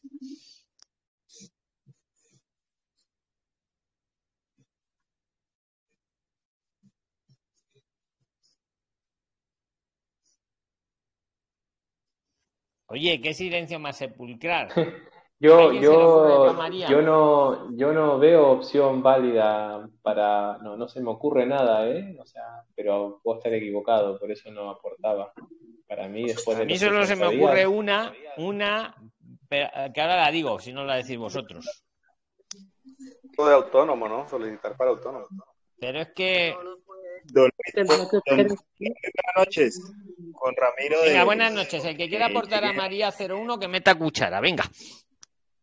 una figura migratoria en este momento no la tendría. Pues yo no la veo. La única sería solicitar asilo, pero pues no es una figura migratoria. Todos sabemos lo que está pasando con los asilos. Volver al país de origen y entrar y tener ya el tiempo para hacer algún tipo de proceso migratorio. Pero así ya en este momento yo no lo veo. De pronto me equivoco, pero el no matrimonio, lo veo. El matrimonio. No, don Luis, yo. Eh, pero bueno, el matrimonio será por amor, Omicron. Don Luis, don Luis sí tiene opción con Ramiro. Adelante, Eh, Ramiro. primero Venga, opciones. Pero no me digáis matrimonio. Hombre, matrimonio sí se enamora, de verdad, pero si no, no. Prilines. Eh, don Luis, buenas noches. Primero que todo, pues eh, hoy acabé de llegar de, Colombia, afortunadamente, pues con los, con los, con todos los videos me fue supremamente bien. Eh, estoy aquí en Madrid y sí tiene opción. ¿Por qué? Puede solicitar una próloga del de, de turista para poder tener más tiempo y ahí sí solicitar la estancia por estudio. Muy bueno, muy bueno. Muy bueno, Ramiro. Muy, muy buena opción, sí. Pero una pregunta, eh, buenas tardes, con Gloria, desde Colombia. Pero Buenas al tardes, Gloria. Buenas tardes, Luis. Bueno, pues al, eh, al solicitar la, pro- la próloga eh, como turista, de igual manera me imagino que debe tener o demostrar recursos. Correcto. debe demostrar demostrar recursos, recursos. y debe tener el, el vuelo en la reserva aérea para devolverse. Así es, por lo siempre es bueno traer una reserva de estas flexibles. Efectivamente. Eso es correcto lo que habéis dicho los dos. Aunque los recursos no hay que dárselos a nadie, pero sí enseñarlos. Y el motivo. Y también hay que tener un buen motivo por el que uno pide la prórroga. ¿Vale? Podría ser que necesito el tiempo para una estancia. Podría ser. Les gustan más, hay que decirlo, le gustan más los motivos, pues eso, de tema de salud y esas cosas. Pero en ningún lado está escrito que no pueda ser otro tipo de motivo. Bien razonado, como podría ser pedir la estancia. Esa es una opción. Y la otra, la que decía Claudia Moreno, que ya sabe, mm, pero también ha dicho que eso no es una figura migratoria. Pero a lo mejor si la persona tiene algún tipo de persecución en su país, todos sabemos que el asilo hay que pedirlo en los primeros 30 días, la protección internacional, pero no quita que se pueda pedir fuera de plazo, pues si han habido circunstancias sobrevenidas o incluso si uno lo desconocía y se ha enterado fuera de plazo, eso no le quita el derecho a pedirlo. Claro, lo que bien ha dicho Claudia Moreno, pedirlo no te garantiza que te lo vayan a dar. Y no es una figura migratoria, pero oye, si tú tienes los motivos y lo sabes sustentar, pues ahí está también. Y lo otro también me gusta mucho, lo de pedir la prórroga. Y vamos a decirle que es que, claro, es que está justo ya. Si esta misma pregunta está, lleva 60 días, si esta misma pregunta nos la haces, pues un poquito antes, hasta los 60 días podías presentar la estancia, que es lo que ha hecho Juan Carlos. ¿Vale? Incluso la estancia, si te la denegaran, podrías haberla re- recurrido. Estás ahí luchándolo. No te quedas irregular, pero claro, la estancia hay que pedirla en los primeros 60 días. ¿Vale? De, lo- de los 90, que generalmente tenemos de turismo. ¿Vale? Digo generalmente porque Cuba, Bolivia, República Dominicana no tienen los 90 días de turista. Tienen, necesitan un visado, pero vamos, la mayoría de los países del resto sí.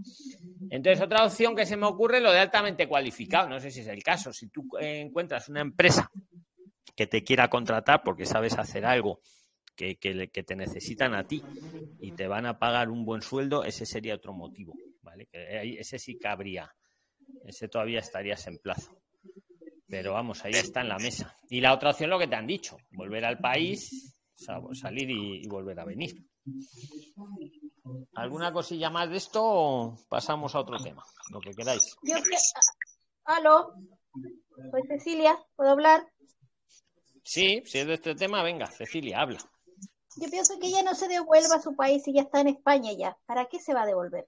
Ella tiene que buscar trabajo que alguien le haga los- Cecilia de Chile la voy a presentar porque yo ya os voy conociendo, aunque sois muchos, yo os conozco a muchos ya. Y Cecilia, os digo, os digo, para que veáis que es así. Está en Chile, ahora me corrige, vino ya en España hace tiempo y tiene perros. Tiene perros que los quería sacrificar, pero yo ya sé que no los va a sacrificar y los va a dejar bien cuidados. ¿Es así o no, Cecilia? Sí, todavía no me voy porque estoy vendiendo mi casa y tengo que sacar muchos papeles. Yo le recomiendo a ella que ya está en España que busque trabajo en negro y es joven, tiene 43 años, yo tengo 58. Tiene que aprender a limpiar casa, aprendan a limpiar casa, si se gana dinero, ¿para qué se va a devolver a España? A, a su Claro. país que diga, que de ahí y que busque a una persona que le haga los papeles como lo hicieron a mí y a mi hija. Que busque una persona que le haga los papeles y después cuando ya tenga los papeles pueda estudiar algo. Pero ¿para qué se va a volver a su país ya dos meses? Está afligida, que busque trabajo limpiando casa, le da vergüenza. Bueno, ya es otra historia, es otra historia. Tú trabajaste limpia en tema, tú trabajaste en B, Cecilia, en su día, cuando estuviste en España, hace tiempo. Sí, sí, pues, Perdón. Eh, Quisiera agregar algo, señor Luis, a la señora. Sí, ahora lo agregáis, pero escucha, espera, ahora vas, Marian y María, pero os, os voy a decir un disclaimer legal. Yo hay cosas que no os puedo decir, pero vosotros sí os las podéis decir. Yo no os puedo decir que trabajéis, que os quedéis y trabajéis en B, porque es que me llevan preso. Es que mañana no hay vídeo. Como yo salga aquí ante miles de personas diciendo trabajar en B, o sea, lo que os acaba de decir Cecilia, yo no puedo decirlo. Cecilia sí puede decirlo. Vosotros entre vosotros, claro que os lo podéis decir. Es como un- que que, me entendéis, ¿no, Prislines? Que yo no os puedo decir quédate en B, pero sí os puedo decir, hay mucha gente que se queda en B y no es, un- no es nada ilegal. Seguid, Cecilia y luego va Marian y María Cristina. Espera, que acabe Cecilia, Marian, luego vas tú y luego María Cristina 01, que es la que ha preguntado. Don Luis, en el 2002 llegué a España yo, en el 2003 me fui a buscar mi visado, me hicieron mis papeles al tiro. Con mi hija venimos a buscar el visado en 2003. En el 2002 llegué en negro, trabajé, trabajé, trabajé, trabajé como loca. Y encontré un, un veterinario que es muy buena persona, me lo hizo. Por hora. ¿Y se ganaba dinero? ¿Se gana dinero por horas en B o no? Sí, se gana. Yo fui a Jerusalén cuando ya tenía mis papeles. Yo ganaba, tenía cinco mil euros en la caixa. Los saqué y me fui a pasear. No, sí se gana. Si la persona es rápida, hace bien su trabajo, corre toda la casa, corre los muebles, limpia las ventanas, limpia el baño, todo, la persona lo va a dejar. La de- le va a dar con otra persona para que le limpie. A la gente rica no es buena situación en España. Si la persona Estoy no de acuerdo limpiar, con Cecilia. Si eres buena limpiando, ganas mucho dinero. Y, y- rápida. y yo conozco casos, ¿eh? Yo Ah.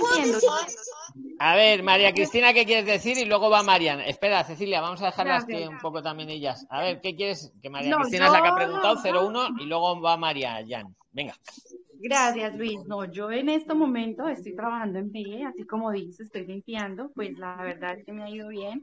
Lo que pasa es el temor de lo que dice mucha gente, que si a usted la paran en la calle, yo estoy empadronada, pero que si a usted la paran en la calle, pues que posiblemente uno lo puedan devolver. Entonces yo no quisiera... Eh, no, a ver, se- sí, sí, no, exacto, no. A, a nadie, a nadie, o sea, a ti te devuelven si tú haces algo que esté irregular fuera de la ley, eso es que te deportan, pero de lo contrario, este, por eso no te, eso no es un motivo de deportación.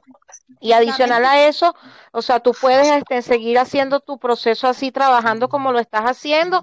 Claro está, pues si, si, si te va yendo bien, hasta puedes hacer después tu arraigo, arraigo social también, que el arraigo social es posterior a cierto tiempo que ya tú tienes ya, este, puedes pues eh, eh, demostrar de que tienes tanto tiempo consecutivo estando en España. Es mucho mejor eso, porque lo veo yo, como te dice la otra señora Cecilia, porque ya estás adentro. Tú sabes la, la suerte que tiene una persona después que pasa esa, esa parte de migración y lograr estar allá adentro. O sea, esto es una gran bendición que no puedes perder. Eso es mi aporte. que se quede nomás y. Don Luis, yo tengo una pregunta sobre esto. Adelante, Gonzalo. No, yo, yo quiero saber porque dicen que obviamente no te deportan, pero si un policía por alguna razón te parara en la calle y te preguntara algo y te dijera, bueno, ¿y tú eres de dónde eres? ¿Eres turista? O a ver, muéstrame tu documento. Y, y- se dan cuenta que estás ya pasado del plazo de turista.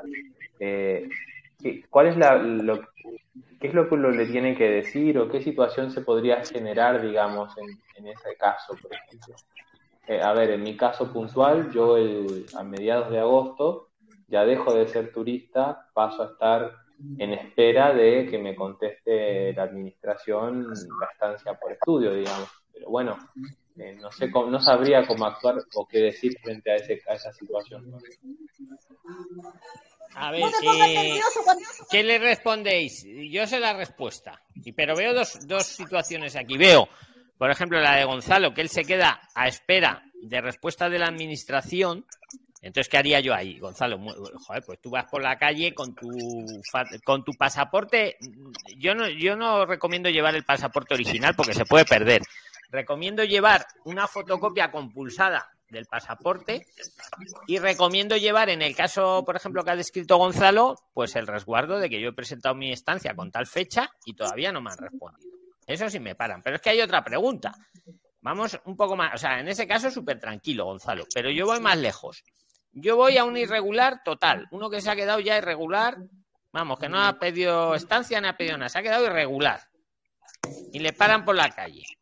¿Qué, qué haríais vosotros? ¿Qué, qué, qué, ¿Cómo lo veis? ¿Le van a montar en un avión y le devuelven? ¿O qué, ¿O qué va a pasar? Yo sé la respuesta, pero prefiero que vosotros, si alguien la quiere decir. No, no lo, no lo pueden deportar por la sencilla razón de que estar en condición irregular no está tipificado como un delito. Y para deportar a una persona tiene que haber cometido un delito para poderle abrir un expediente. Totalmente de acuerdo. Oye, ¿tú eres César Omicron? Bravo, Efectivamente, don Luis. Pero te he conocido, César. Yo no sabía que Omicron era César. Por la voz le he conocido. Totalmente de acuerdo con Omicron. Yo quiero aportar algo, señor. Aportar, venga, si esto es para vosotros, aportar, yo os escucho. Ok. Les cuento desde mi experiencia, yo hace siete años, ok, intenté viajar a España y a mí me devolvieron, pero eso no fue deportación. Entonces quiero dejarles claro a todos la diferencia que es deportación. La deportación es cuando tú haces algo irregular, fuera de la ley y que infringen la ley.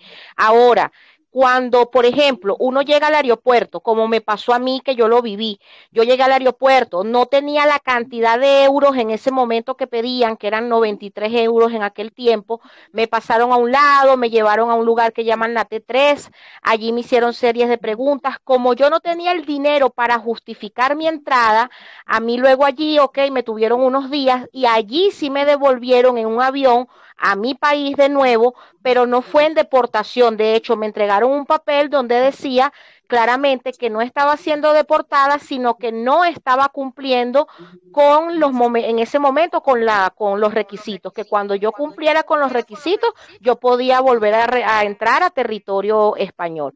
Entonces, dejo claro eso para que lo tengan claro. una cuchara un momentito que te meto, muy muy rápida, para que quede súper clara tu idea que es muy buena. Ok.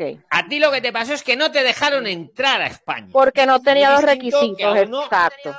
Exacto. Es que eso, una cosa es que no te dejen entrar y otra cosa es que cuando uno ya está en España, le saquen, que es muy distinto. Que no, te dejen entrar es más fácil, pero es que no has entrado y no te dejan entrar. No, puedes pasar a la discoteca porque no tienes los requisitos. Ahora otra cosa es que te saquen. Muy, muy interesante. lo que, lo que le pasó a la señora es una inadmisión por algún requisito eso, exacto. Eso, inadmisión, eso decía mi, eso decía mi papel. Eso. Aquí el caso, el caso que está en la mesa no es una inadmisión, que está, es, esa, es eso, que no te dejan entrar, que eso es más fácil. No, no tiene usted reserva de hotel, pues no viene, no entra usted en España. Se vuelve en el avión. Pero lo que está en la mesa es cuando uno ya está en España, se ha quedado irregular, no tiene ni siquiera el resguardo de que ha presentado la estancia y está a la espera de la respuesta, como le preocupa a Gonzalo. ¿Tienes ahí tu salvoconducto? No, mire, se han pasado los 90 días, pero yo tengo mi, resguardo de que estoy a espera de respuesta de la administración. Aquí el caso es ya uno que se ha quedado irregular en España. Y le para el policía, por lo que sea, porque están ahí pidiendo carnés o lo que sea. Y ha entrado ya a España y lleva, vamos a poner, 100 días. Y no ha presentado estancia, está irregular. ¿Hay qué le puede pasar a esa persona? Venga, yo lo sé, pero ¿vosotros qué opináis? ¿Le pueden coger y meterle en un avión y mandarle para su país si no ha cometido ningún delito? Pregunto. No, señor. No, señor. Correcto, César. No puede, no puede, Correcto. ¿Qué es lo máximo que le pueden hacer a esa persona? ¿Qué es lo máximo? Que no digo que lo hagáis, ¿eh? Que no digo que lo hagáis. disclaimer legal. Yo supongo que le darán, eh, eh, don Luis. A ver, Loli. Bienvenida, Loli, desde. Espera, que ya se me ha olvidado tu isla. Espera, espera, espera. San, no, ¿cómo era? San Cristóbal. San Cristóbal. Exacto, exacto. Joder, me he acordado. Me he acordado. ¿Cuánto tiempo, Loli? ¿Cuánto tiempo? Oh, sí. Preséntate para la audiencia y danos tu opinión. Os conozco. Hola, hola. Eh, me dicen Loli. Mi nombre es Glorina, desde San Cristóbal y Nieves. Eh, don Luis, eh, con eso del miedo que la persona tiene de que lo fueran a deportar, como ya había dicho nuestro querido Omicron César, eso no está como estipulado como delito, estar ilegal. Ellos sí, quizás, lo más que puede pasar es que ellos le den una carta de advertencia de que por Correcto, correcto. persona- total. Era lo que yo tenía en la cabeza que no os quería decir. Sigue, sigue, Loli. Correcto. Solamente eso es lo único que le puede pasar. Ellos le dan una carta de advertencia donde se le pide a la persona que tiene que salir del territorio español por haber agotado ya el tiempo que se le da a la persona como de turista. Pero no por eso le van a meter preso ni le van a hacer nada de eso. Nada de eso, Así solamente es, eso. así es. Y después que terminemos con. Sí. Cuando termine con, la, eh, con esta conversación, yo quiero hacer una exposición a ver cómo me ayudan, qué es lo que me pueden decir, porque es que ya mi hija ya el mes que viene tiene que estar en España. Pues si quieres, hazla. Prilines, poneros Oye. bien atentos porque las- la- cuando Loli tiene una duda suele ser compleja. Porque Yo Loli quiero favor, la idea que me dijo la señora Loli y Ay. después de esa carta, de esa adverte- advertencia, ¿qué pasaría? O sea, ya tengo la carta, entonces tengo que salir corriendo porque ya me dieron la carta. No, mi amor, no tiene que salir corriendo porque se puede tomar en cuenta muchas cosas, porque quizás en el momento o tú hayas perdido la posibilidad de devolverte o, o el ticket se haya agotado. Hay muchas razones. Tú puedes Pero- ya en ese Es tiempo. fácil, como, os den una carta de esas, que es lo que ha dicho Loli totalmente correcto, no os van a meter en ningún avión, simplemente es una carta, una- un aviso que Una que que advertencia un ya. Lo, lo que tenéis que hacer es no cometer ni un Ni mísero delito. Ningún No, delito, ningún- aunque sea el más pequeñito. Portaros bien hasta el arraigo, el laboral o el social. Portaros bien, cumplir la ley, no cometer delitos y no pasa nada. Ahora, como uno come- cometa un delito, le agarren y encima tiene la carta, ahí ya Ahí podría, podría ir al avión. Luis. Pero si no, no. Pero Si no, no. Adelante, sigue el tema, adelante. Sí, y sí, luego es, el tema porque es el tema porque como, como que dejaron un poquito de lado la situación de, de cuando uno está en el espacio de espera de estancia de estudio. Yo me pregunto una cosa, o sea, supongamos que yo ya pasaron los 90 días, sigo en espera de la resolución y un policía me para, él podría, digamos, llevarme a la comisaría porque yo estoy, ya no soy turista y estoy en Es espera que no, mi amor, no procede. Ellos no están supuestos a llevarte a ti a la comisaría porque tú estés fuera del plazo de turista. Y además, si tú has depositado la estancia, estás a la espera de un Claro. ejemplo veredicto, ahí tú tienes la razón. Digo, no, yo estoy aquí porque estoy esperando que me den las respuestas de algo, de tal cosa, mírelo aquí donde lo deposité y bla, bla, bla, bla, bla, bla. Tú Y tienes no- que y en aprender a defenderte. no- claro, no, no, no, sí, sin duda, pero es para Ujú. entender también el, el marco legal, digamos, en el que uno se está moviendo, ¿no? Entonces, si yo le muestro todo eso, él debería decirme, entiendo la situación, sigue caminando dejarte. tranquilo. Digamos. Exactamente, entonces ellos como son la autoridad, ellos van a saber automáticamente que en verdad existe un tiempo para que ellos te den una respuesta. ¿Me Claro. entiendes? Ellos van a decir, ah, sí, es verdad, ok. Entonces, si en dado caso, vamos a suponer que el muchacho se coja contigo, te tenga mala fe, y digo, no, yo voy a chequear a este tipo que está aquí.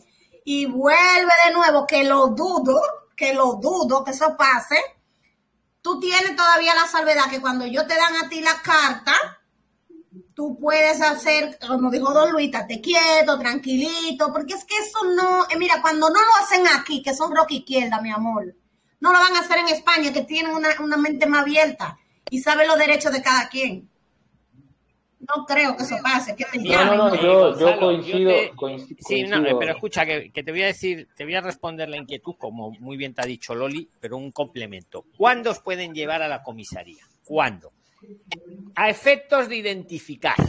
Si te paran y no llevas ningún documento que pueda acreditar quién eres, independientemente de tu situación de regularidad administrativa, te pueden llevar a la comisaría hasta un máximo de horas que no me lo sé ahora de memoria, no voy a decir cuántas porque no lo sé exacto, pero sé que hay un plazo, a efectos de identificarte, de saber quién eres. Por eso os digo siempre que el pasaporte lo podéis llevar encima, pero claro, el pasaporte si se pierde es una jugada.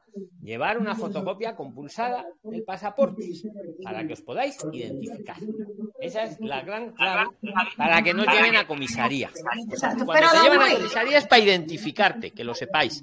Y si encima me llevas el resguardo de que estás a espera de la administración, pues ya le quitas cualquier duda. Y te digo más, si además me añades un certificado de que no tienes antecedentes penales, que muchos de vosotros lo, lo traéis, a lo mejor para la estancia o para lo que sea, ya lo has niquelado. Ya no tiene ninguna duda el funcionario que te ha parado por la calle. ¿vale? Pues mira, yo te voy a pueden dar- llevar para identificar, nada más, que lo sepáis. Mira, yo te voy a dar una sugerencia. Inclusive, tú tienes un celular, cosa que yo sé que nadie deja su celular, casi nunca. Agarra y tírale una foto o escanea tu certificado de buena conducta, tu pasaporte, tu ID de tu país y ya con eso tú andas. Si en dado caso se te perdió la cartera o whatever que pase, tú andas con ese documento encima y ya. Entiendo. Bueno, bueno, perfecto. pero el documento, pero el documento, el pasaporte, la fotocopia del pasaporte, tal cual como don Luis, tiene que ser compulsada.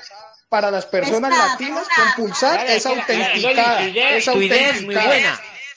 Pero, pero escucha, pero es lo que dice César. Tiene que estar con. Hombre, lo ideal sería el pasaporte original. Pero es que el Sí, pasaporte entiendo. original se puede perder. Entonces, la opción es el pasaporte compulsado. Porque claro, si no cualquiera podría falsificar una fotocopia del pasaporte o cualquiera incluso podría hacer una foto con el móvil y eso a lo mejor al policía, al funcionario no le da una seguridad jurídica y te dice, no, no, pero venga, no obstante que le tenemos que identificar bien. Si le llevas, hombre, si llevas el pasaporte original, no hay duda. Y si lo llevas compulsado, pues tampoco. Exacto, Pero ahí ya. está, ahí está. Y luego depende de la buena eh, acción del, del funcionario. Pero vamos, si tú te puedes Claro. identificar sin duda. Pero que eso Claro, no le puede dar miedo, eso no le puede dar miedo a él. No puede andar no, con pero- miedo tampoco. Y, a- porque y es que además, cuando- amigo, no, son unas sí. horas, que no sé cuántas horas son. Si es que, se me- como se me han olvidado, no quiero meter la pata, pero son unas Sí. horas, ¿eh? Nos pueden llevar ahí. No, pero igual no, no es por una cuestión de miedo, sino es como para entender cómo se debería proceder ante una situación que también yo creo que es poco habitual, pero bueno, a ver, yo todos los días salgo a correr acá cerca de casa y paso por un lugar de los mozos de escuadra y a veces me acuerdo y digo, bueno, ¿qué pasaría si, si hay una situación, un accidente, algo y, me, me- y yo estoy justo ahí y, tengo que, que hablar con alguien y me preguntan, ¿ves? Eh, eh, quiero estar, quiero estar eh, preparado ante la situación. ¿Y qué hay de cierto con que si uno tiene un contrato de trabajo y está, perdón, un contrato de, de- de alquiler en, una casa y está empadronado, también eso ayuda como para que no te puedan, no te pudan de- sacar del país? O sea, eh, alguien me Sí, dijo eso. Gonzalo, que no van un- a sacar a nadie a no ser que cometa un delito. Bien, ¿Verdad, eh? bien, bien, bien. Oye, Sí, sí, es la base de todo. Ellos lo- o sea, el objeto que os pueden llevar a comisaría, de verdad, grabároslo bien, es para identificar a la persona. Entonces, lo que tenéis siempre que llevar, una manera de poderos identificar. Y si además de poderos identificar, podéis decir, mira, y además estoy a la espera de respuesta de la administración. O además, mira, no tengo antecedentes penales. Pues mejor todavía. Bien, bien, Pero el motivo para llevarte a la comisaría, que no es para no es para montarte en un avión, es para identificar. Pues para ver que uno no sea un delincuente. Eso. Adelante. Era lo que quería preguntar el señor Gonzalo. El señor Gonzalo, el señor Gonzalo quería explicar era qué podía hacer incluso si el funcionario, como dice U, se enamora de X persona, él tiene que fluidamente, en el término educado, si el funcionario le dice acompáñame a la comisaría por X y nunca rehusarse, simplemente acompañarlo para verificar ciertas identificación para no incurrir en algo que puede llegar a, a- a buscar un funcionario en lo que es una falta. Entonces, el señor Gonzalo lo que quería escuchar era lo que el señor Luis estaba informando. O sea, ¿qué puedo hacer? ¿Qué debo hacer en caso de...? Porque muchos a lo mejor no, no lo sabían, pero tenían el temor de preguntar. Entonces, es respuesta para muchos. Era mi Y muy interesante el aporte, Normando. Original, ¿qué querías decir, amigo? Buenas noches, Tribilines. Nada, eh, hoy estamos celebrando nuestros nueve meses en la US, tiró la casa por la ventana y bueno, eh, ya se terminó la fiesta. Eh, comandante, quiero que me aclare un poco eh, el asunto ese de los autónomos para el arraigo laboral. ¿Ya esa ley fue aprobada? ¿Entramos o nos quedamos fuera? Muy interesante porque alguien de vosotros está preguntando que esta tarde en el grupo que cómo hacía para hacer el arraigo. Eh, bueno, era, en este caso era el social, pero vamos, que no encontraba un contrato de trabajo y una manera que tenéis muy buena de hacer el arraigo social, o ahora vamos con el laboral, es em, haciendo un emprendimiento uno mismo, como autónomo. Se puede perfectamente, ¿eh? que, que el arraigo social no necesariamente tiene que ser con un contrato. Puede ser con, con que yo mismo voy a emprender. Y me acuerdo de Max, que lo hizo. Saludos a Max si escucha esto.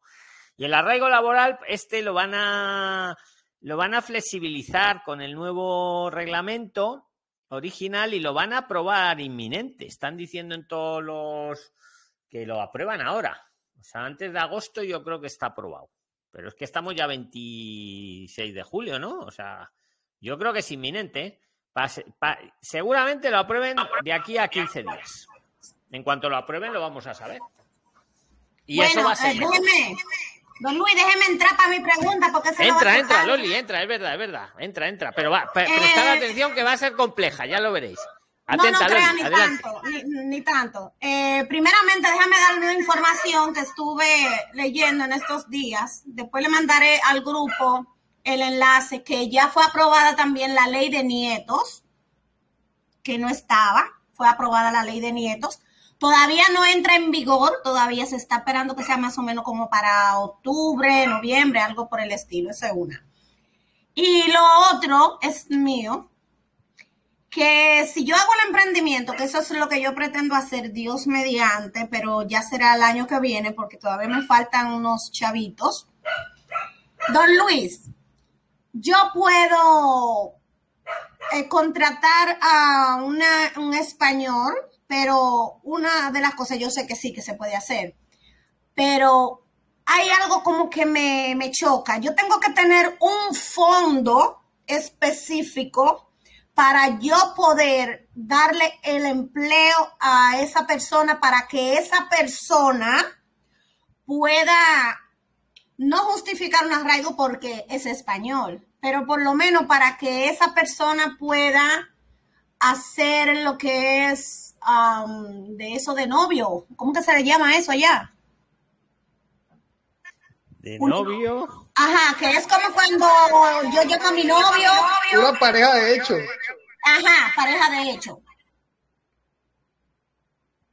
Venga, ¿qué opinas? Ya con Loli se aprende. Esa una. ¿Qué o- Ajá. No, esa es espera, una. espera, te respondemos la primera, que si no luego, que la otra Vamos, también será vámonos con compleja, esa, pero es porque- bueno que sean complejas porque aprendemos más, Loli.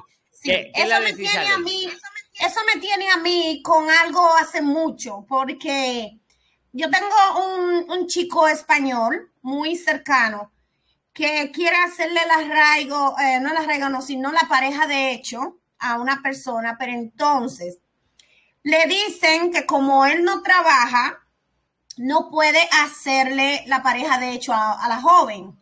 Entonces le piden una X cantidad de dinero que tiene que tener por lo menos en su banco como 7 mil euros mínimo que sea del pero no A ver, obstante a ver, Loli, eh, sí, espera, Ajá. que te voy a responder por lo menos una parte. Una parte, Sí. la que yo sé, te la respondo. Y ahora el resto la inteligencia colectiva. Para hacerte pareja, de hecho, en España, no te pueden pedir dinero. Que os quede claro. Ahora vamos no no porque no a lo eso yo lo sé dinero. eso yo lo sé Claro, yo puedo hacerme pareja de hecho de alguien, o tú, o el otro, y me da igual el ciudadano que sea español o que sea del país que sea, ¿vale? Ajá. O sea, para hacerse uno pareja de hecho, no te pueden pedir medios económicos. Es un derecho de la persona y aunque uno no tenga el medio económico, se puede casar o se puede hacer pareja de hecho. Estamos de acuerdo ahí, ¿vale?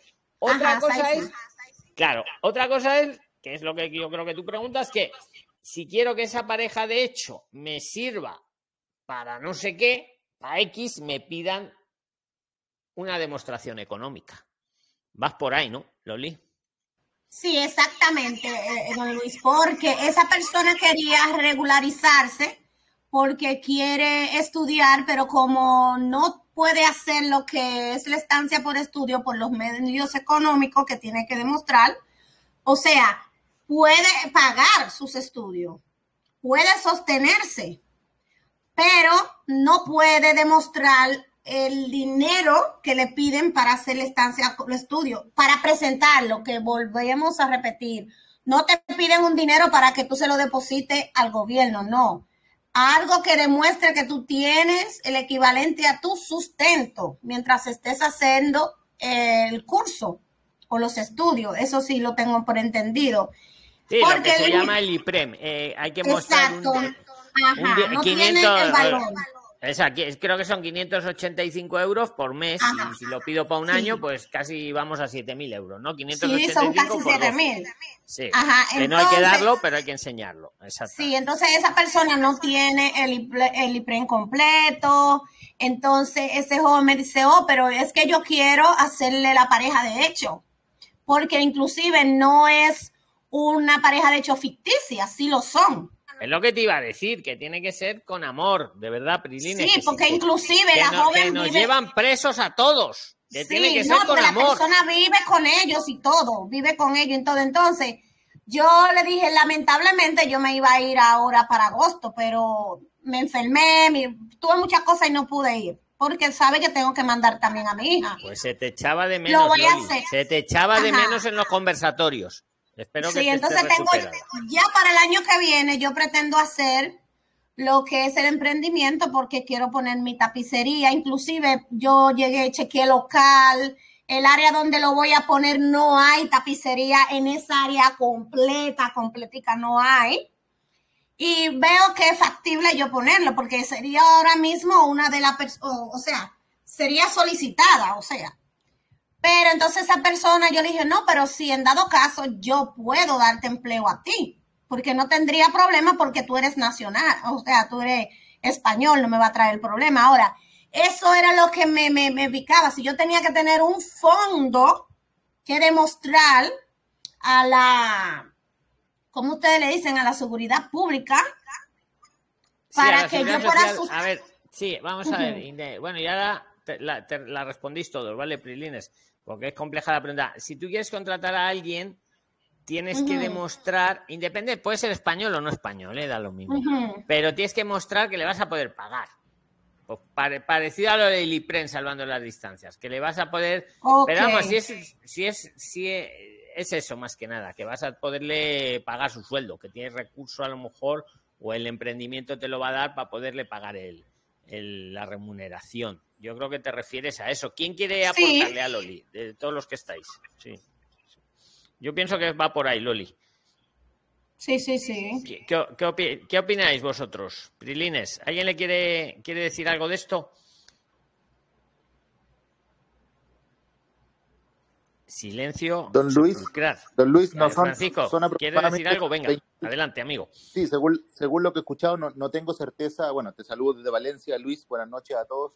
Eh, según lo que tengo entendido es que efectivamente si quieres montar una empresa acá, tienes que tener obviamente fondos necesarios para poder pagar todo lo que es la seguridad social, obviamente eh, la nómina de los empleados, pero no tengo certeza. He escuchado varios montos, probablemente sean 25 mil euros por empleado, probablemente esté equivocado, pero claramente eh, como empresario, ¿cierto? Tienes que tener fondos necesarios, independiente que contrates el día de mañana a un ciudadano español o alguien que esté regular acá en España.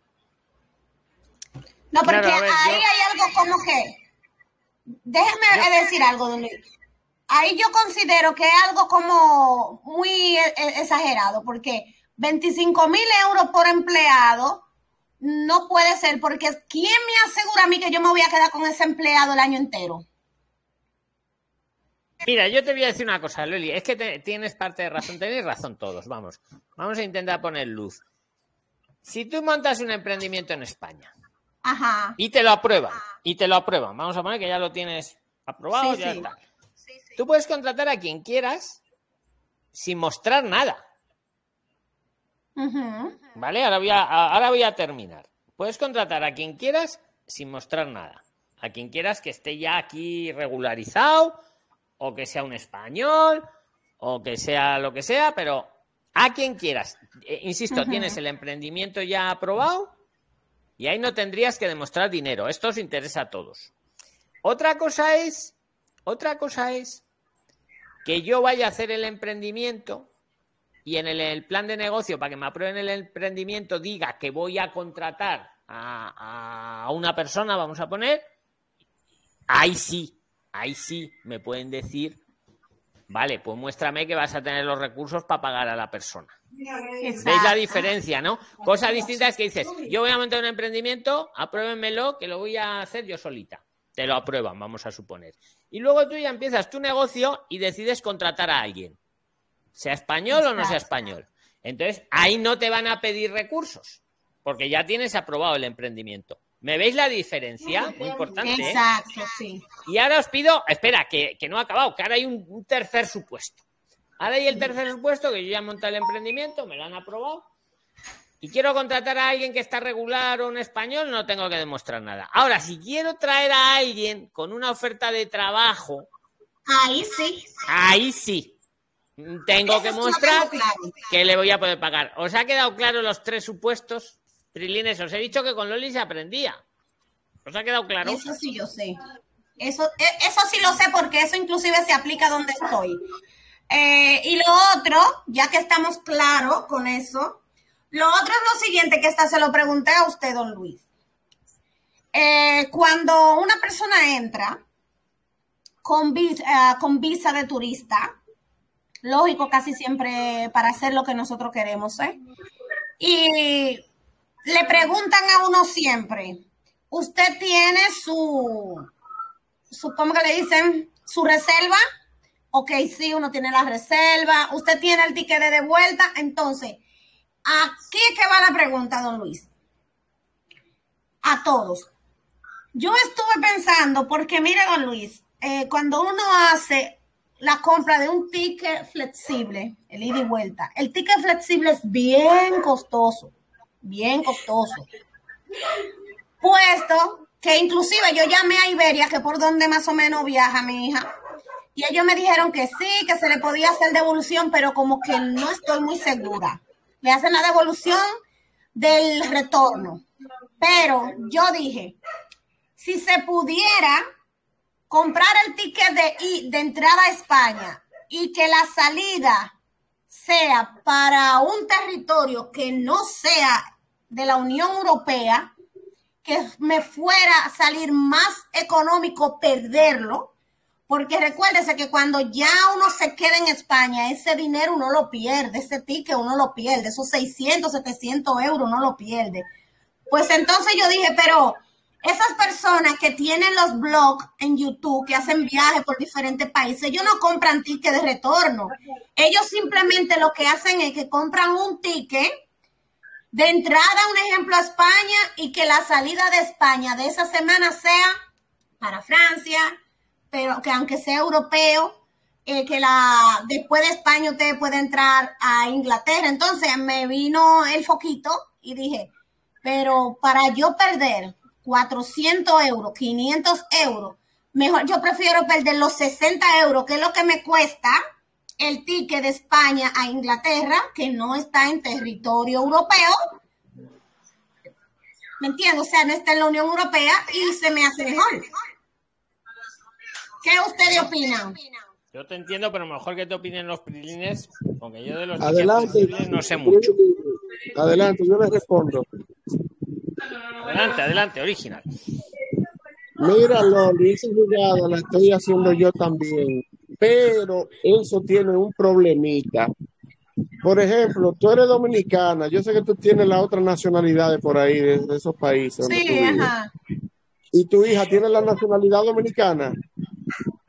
Sí, también, y la de aquí también. Bueno, entonces tú lo que tienes que verlo es porque es más factible tú comprarle un pasaje de ida de allá acá a Madrid y luego buscar uno a Dominicana. ¿Por qué? Porque tú puedes comprar un pasaje de ida siempre y cuando tú tengas o nacionalidad o residencia del país al que va. ¿Qué sucede? Que esa jugada yo la pensé cuando estaba en Argenzuela, la de comprar uno eh, para Madrid y otro para Andorra. Tú sabes que Andorra está ahí entre España y Francia, por ahí. O hasta Marruecos, que está cerca también. Pero ¿qué sucede? Que cuando tú compras esa, esa, ese, ese pasaje de salida de la Unión Europea, el problema está de donde tú sales. Ahí está el problema, de donde tú sales, o sea, de tu país, donde tú sales. Porque se supone que si tú eres turista, tú tienes que comprar ida y vuelta, porque tú no tienes residencia al otro país. Entonces, ¿qué va a pasar? Que cuando tú salgas, tú vas a tener que también comprar un pasaje también de vuelta. ¿Y a dónde tú lo vas a comprar de vuelta? Si tú vas a suponer, el, el, el Inglaterra salió de la Unión Europea, tú lo compras de allá, de esa isla a España y después a la Unión Europea. En la migración tuya ya en San Cristóbal te van a decir, ¿dónde está la salida de, la, de Inglaterra? O sea, es un lío como quiera cuando tú no tienes una residencia. Tú también tienes que tener una salida del, del segundo país que tú vas. No sé si me entiendes.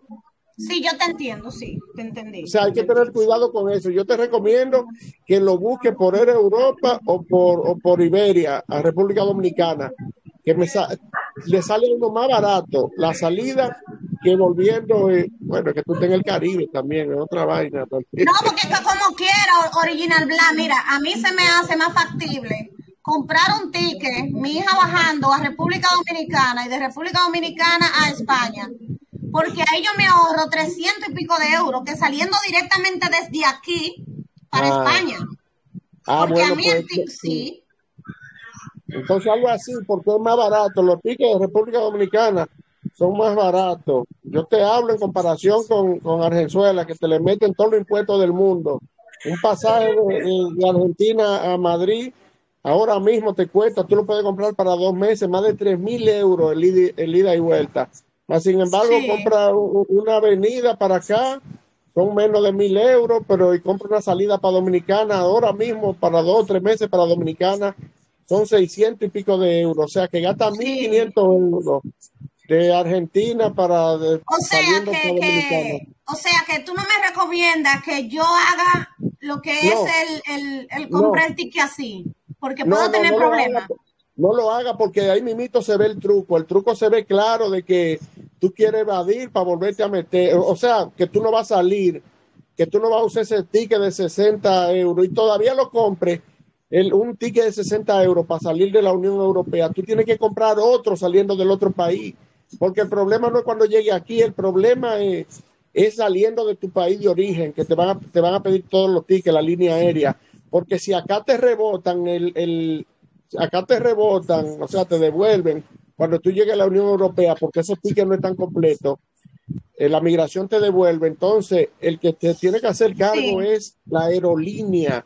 Y por sí, eso exactamente, ya te entendí, ya te entendí. Ellos van a preguntar que si en dado caso ellos me cancelan la entrada a España, ellos van a decir, ok, usted no va a entrar, usted no está apto para entrar a España, devuélvase Claro. para su país y yo no tengo el ticket de regreso, voy a tener que comprar uno, entonces eso es lo que hay, sí, ya te entendí, ya te entendí. No, no, te, no, tú no tienes que comprar. comprar uno.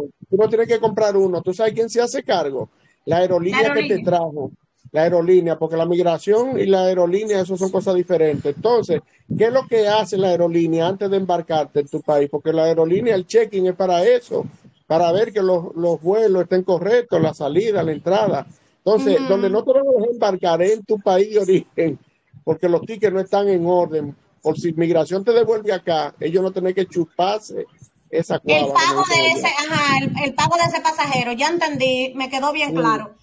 Es mejor sí. hacer mejor el sacrificio y comprar el ticket flexible porque eh, supuestamente en Iberia sí me dijeron que si yo compro el ticket flexible, yo puedo recuperar el dinero para atrás si cancelo el viaje. Esa es otra cosa también, que, que te dan un bono. Iberia lo que suele darte un bono para que tú lo uses después en otro viaje. Eso hay que, tiene que fijarte también si te lo devuelven en bono. Ahora, si es por un estado de fuerza mayor, pandemia, esto, aquello, que se canceló el vuelo, ahí sí te lo reembolsan a la tarjeta con, lo que lo, con, con el que lo compraste el Sí, vuelo. porque eso fue lo que yo me fijé original, que cuando yo entro, porque yo tengo en la plataforma una tarjeta de Advio en, en Iberia. Y en Iberia, inclusive yo tengo puntos acumulados que puedo comprar casi medio ticket, por eso era que quería hacer el, el rejuego. ¿Me entiendes? Y ellos me dijeron a mí que sí, que ellos podían hacer el reembolso, porque inclusive dice reembolso a domicilio, o sea, en domicilio, perdón, dice, se le da reembolso en, domici- eh, en domicilio. O sea, yo dije, pero reembolso en domicilio, o sea, eso significa que si en dado caso yo cancelo el vuelo, el reembolso en domicilio es que para atrás me devuelven a mí el efectivo, donde yo hice el pago. Entonces, donde yo hice el pago es el domicilio. O sea, que me devuelven mi dinero a la tarjeta con la que yo compré. Pero Bueno, como que fíjate, eso no me está bien fíjate. seguro. Bueno, fíjate, pero lo de la jugada esa de, de, de esquivar mejor no poco. la lo- hago, no. Muchas la gracias. hago, eso la hago, ok. Don Luis, Ujú, ¿puedo no. hacer una consulta? Tengo algo para decirle. Bueno, pues hemos aprendido un montón de los billetes estos flexibles, ficticios, o como le queráis llamar. ¿Quién? A ver, Yo, yo no-. Eh, nos silenciamos. No, no, espera, espera, espera. Nos silenciamos todos, todos silenciados, todos, todos, todos. Y ahora el que diga, el primero que diga su nombre, ese. Ángela. Julia. A ver, espera, vamos a, a repetir porque ha ganado Ariel, pero no, no me ha quedado claro. Bueno, venga, Ariel, venga. Ha ganado Ariel y luego Van Angali. Venga, venga, Ariel, y luego Van Gali. Porque habéis empatado, yo creo, un poquito. Natalie, Natalie, don Luis. A Natalie, venga. Pues venga, Ariel y luego Natalie. Venga. Hola, ¿cómo están? Bueno, yo más que nada lo primero era aportar a la señora estaba diciendo que quería hacer lo del ticket, esto de, querer, o sea, básicamente como ahorrar en el ticket. No se puede por el, por el simple hecho de que si cuando vas, pues yo ya lo he visto, cuando vas la aerolínea misma te pregunta por qué vas a ir a otro país, tenés que tener el porqué de salir, o sea, si bien salís de la Unión Europea, tenés que tener el porqué de vas a salir, no sé, ejemplo, a Andorra y no volvés a tu país. Si no tenés un porqué, no te van a dejar embarcar. O sea que ese, ese truco ya es viejísimo, porque yo viajé en el 2017 y ya lo querían hacer y era imposible. Pero después, por otro lado, mi pregunta era básicamente yo eh, voy a ir en agosto, viajo el 20 de agosto y iba a hacer lo de la estancia por estudio, pero también me dijeron que se puede, va, escuché un rumor, no sé si es así, que se puede como presentar eh, un proyecto, como un pequeño emprendimiento, y si te lo aprueban también te dan la, eh, eh, la residencia. No sé si es así. ¿Quién le quiere responder? No, no vas desencaminado, Ariel. Joder, ¿cómo os quedáis callados? Cuando toca participar, sí, hombre, si haces, mírate el vídeo que hicimos con pon Prisline Emprendedor o Prisline Emprender, ponlo en Google o en YouTube y te va a salir varios vídeos que hicimos, Mm. uno con la doctora Puebla, de si tú haces un emprendimiento innovador, le das un toque innovador, que decía ella, si te lo Sí, pueden sí. aprobar y, y puede ser una manera. Aunque también os digo, la más sencilla, la más fácil que te aprueben es la de la visa o estancia de estudios. La visa la pido desde mi país de origen, la estancia la pido estando en España. Es la más sencilla y aún así da guerra, porque los que hayáis estado al comienzo del, del podcast, ahora os lo voy a subir todo, ¿vale? Ahora cuando terminamos os subo todo el audio para que lo tengáis ahí, aparte de que estará en Spotify y otras plataformas. Bueno, habéis visto la guerra que le ha dado, que, que, que si el curso era no sé qué, no sé cuántos. Te quiero decir, Ariel, que con las visas estas de emprendimiento se- existen, existen. Si hay un toque innovador, te la pueden aprobar. Pero, pero no creas que son tan fáciles a veces, ¿vale? Que no. No, no, yo Pero sí. escuché esto nuevo, o sea, no sabía. Yo básicamente voy con la Sí, idea de hacer si la es innovador el negocio y aporta cosas nuevas y tal, pues en teoría sí te lo van a aprobar. En teoría, ¿vale? Sí, Pero escuché lo de la, la guerra que le estaba dando a uno de los chicos porque aparentemente primero se había equivocado cuando presentó eh, cuando presentó todo. Pero bueno. El alemán, estuvo bueno. exacto, que si el idioma, que si el Sí, superior, Y, y son cosas que estamos todos de acuerdo que no son así y le han buscado las cosquillas, se las puede solucionar ahora con el recurso y tal. Pero fíjate que le han dado guerra con eso y que casi parece una tontería. Pero pues imagínate un emprendimiento, no, que si esto es innovador, que si esto no lo es, que si esto sí lo es, pues mira, No, a veces es más fácil pedirse una estancia y luego emprender. Porque Sí, como- sí, lo mejor que puedo hacer es eso. es lo más, digamos, lo más simple, ¿vale? Porque, pero que Don lo tenga- pero sí existe pedir di- directamente al emprendedor, es correcto, sí existe. Te piden unos requisitos, sobre todo que sea innovador. Ahora luego las pegas, pues fíjate, ¿sabes? Es más fácil la de la, de la estancia, pero ahí queda en la mesa, la decisión ahí está. Que- Muchas gracias. ¿eh? Un saludo, Ariel. ¿Alguien más? Que, que ya vamos a terminar. Prilines, que llevamos dos horas. La- va a ser la una de la madrugada en España.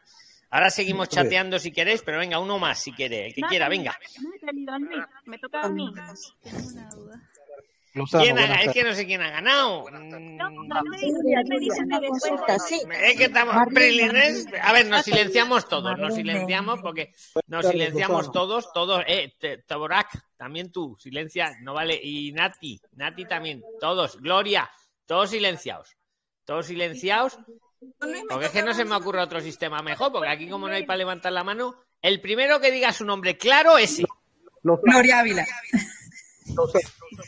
A ver, Gloria Ávila ha ganado, es la más clara que se la ha escuchado.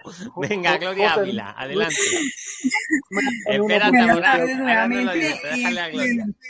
Venga, luego basta. A ver, Gloria. Yo, sí, yo tengo una duda. Eh, no sé si alguno de los prelines me pueda ayudar o asesorar en esto. Eh, mi pensado es viajar a España antes de diciembre. Viajo pues con mis hijos y la idea pues es llegar y, o sea, trabajar y ir pues de manera regular. Pero entonces eh, estaba pensando en adelantar acá el NIE. ¿Será que en el momento de ir a, a, pues a pedir el NIE en la embajada, bueno, en donde tenga que pedirlo, eh, me piden alguna justificación? Y lo otro Sí, es claro, para el NIE tenéis que poner un motivo. El motivo lo dice la ley socioeconómico con España. El que sea, el motivo. no, y sea. digamos, viajando como turista no puedo pedirlo. Sí, claro, muchos preguntáis, oye, si pido el NIE, luego puedo ir de turista. Claro que sí. Claro que no tiene que ver. Ah, por supuesto. perfecto. Y de hecho, Sí, y os aconsejo, escucha, Gloria, Sí. sí. que os aconsejo, si podéis venir ya con el NIE, trabajo que tenéis adelantado. Porque luego, de cara a sacarse el certificado digital, va de maravilla luego. Sí, porque claro. luego podéis hacer Y lo todo. otro es, Di- dila, sí. sí, si en el momento de, o sea, antes de viajar puedo eh, acceder a algún curso, pues obviamente mayor de seis meses, para ya llegar de manera presencial a estudiar a España, pues junto con mi hija, esa es, la idea, ¿no? Y Claro, y lo demás es de seis meses, es lo que hablábamos antes con Ariel. Si lo Sí. pide de más de seis meses, Ariel puede pedir permiso para trabajar. Bien por cuenta Sí, sí, sí, propia, haciendo ella un emprendimiento de lo que sea, que puede ser el emprendimiento innovador o no innovador, o, o para trabajar para alguien. Entonces, esa, Pues digamos, es la manera más emprendimiento en mente, entonces sí, esa sería la idea. Lo Claro, te, vienes con- es te pides un curso de más de seis meses y pides permiso Sí, para trabajar en tu emprendimiento, Ariel. Y luego puede sí. hacer, Gloria, pues lo, que- lo que quiera y no le exigen que el emprendimiento, del emprendimiento no le exigen nada. O sea, le piden, pues eso, ya viene con su visa de estudios, de algo que le guste, ya para aprovecharlo. Y, y puede compaginar ambas cosas. Pero, eh, o sea, yo viajaría como turista. Claro, porque la otra opción sería que te vengas de turista, montes Sí. un emprendimiento innovador y te lo aprueben. Ah, ok. Oh, toca madera, toca madera. Es Claro, más fácil, claro. es más fácil, me busco un curso de más de seis meses, es muy fácil que me lo aprueben, bueno, para eso estamos todos aquí. Y una vez que me lo han aprobado, me pido el permiso para, en este caso, trabajar por mi cuenta, para emprender. Sí. Lo otro es, eh, en el momento de viajar con mis hijos, pues como uno es mayor, menor de edad, perdón. Eh, si, obviamente debo sacarlo con el permiso del papá, pero si el papá no está acá en Colombia, en ese momento tengo que realizar algún o algún documento que él me haya dejado anteriormente firmado, si tiene alguna cadu- caducidad o algún límite de tiempo, si alguno sabe. Es lo que iba a decir, si alguno sabe, porque yo de eso no sé mucho, pero vas bien orientada. ¿Alguien sabe de esto que le pueda aportar a Gloria? Buenas tardes, yo le puedo ayudar. Venga, el que ha dicho buenas tardes, yo le puedo ayudar. Dinos ¿Cómo está? nombre, Mucho gusto. Buenas tardes. Buenas tardes, don Luis. Buenas tardes. Buenas tardes, compañera. Mire, eh, lo que tiene que hacer el señor es acercarse al consulado donde él esté, pero el consulado del país donde está la niña, donde está usted, para darle el poder desde el consulado donde él está. ¿Me explico? O sea, ¿en qué, en qué país está la niña? En Colombia. Usted también está en Colombia. Sí, señor. ¿Dónde está el señor? En un momento está en Colombia, pero él va a viajar. O sea que en el momento en que Ah, yo viaje, él no va a estar aquí presente. Entonces, aprovechando que está en Colombia, tiene que eh, darle eh, la, el- la autorización a usted en Colombia, que aproveche que está en Colombia y también se apostille. Ah, Ok, pero Y- lo debo hacer en, en el consulado, me dice. No, no, no, si no está fuera del país, no, tiene que hacerlo en Colombia, Ah, ok. en la notaría. En una notaría en Colombia, en una notaría. Correcto, correcto, en la notaría. y apostillado.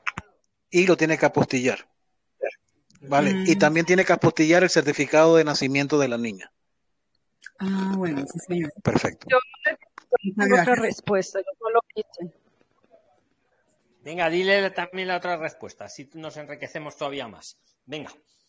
Eh, bueno, yo viajo con mis dos niñas en octubre. Eh, lo que hicimos fue que fuimos a la notaría y realizamos escritura pública, porque si tú sacas un permiso, un permiso te lo van a dar por seis meses y tienes que, ahí sí te metes en problemas.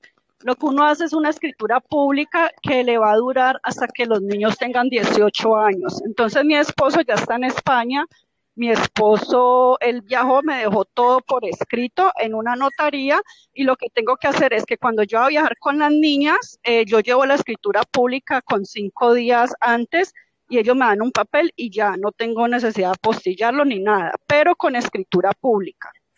Eso se llama declaración jurada ante notario público. Declaración Sí, jurada exacto. ante notario público. Sí. Eh, yo estoy en Colombia y yo también lo saqué así, ya tengo la escritura, pues lo de las dos niñas y ya solamente mi esposo ya está en España, solamente tengo que ir a la notaría cinco días antes de viajar y listo, no más. Ok, muchísimas gracias por el aporte. Tienes que verificar también en la oficina de migración, nacional de migración, si lo tienes que registrar. Tienes que verificar si lo debes registrar, ¿vale? Bueno, sí, señor. Gracias. Pues Prilines, llegamos al final. Muchísimas gracias a todos los que habéis participado, a todos los que habéis estado en vivo y a todos los que luego lo escucháis. Los que luego lo escucháis. Oye, oye, Robinson. Oye, oye, Robinson. Prilines. que nos deja sordo. Escucha, que muchísimas gracias a todos, a los que lo escucha- escucháis en Spotify o en cualquier plataforma de podcast. Si no, si, o sea, somos ciudadanos del mundo, que nos interesa España, venir a España, integrarnos. Y que si queréis participar, meteros al grupo de los 25.000 pirilines, debajo tenéis el enlace y, y podéis ser españoles o no españoles, aquí todos tenemos cabida. Ciudadanos de buena fe, que entre todos nos ayudamos para hacer las cosas bien. Nuevamente, muchas gracias a todos, de verdad ha estado súper interesante, hemos aprendido un montón y nada, ahora seguimos escribiendo, porque en el chat estamos las 24 horas y el domingo que viene hacemos otro conversatorio. ¿Vale? Que muchísimas gracias, Prilines. Un fuerte abrazo. Ahora Hasta pongo el audio hasta para luego. que no haya estado todo el rato. ¡Hala, Robinson! Gracias. Bueno, Un abrazo. no, un abrazo a todos, Prilines. Chao, chao. Un abrazo. Chao, chao a todos. Nos vemos, seguimos escribiendo ahora. Chao. Chao. Chao, chao, chao. Bueno, don Luis, nos vemos pronto por allá. Nos vemos pronto todos. Un abrazo, Prilines. Ahora seguimos escribiendo. Chao.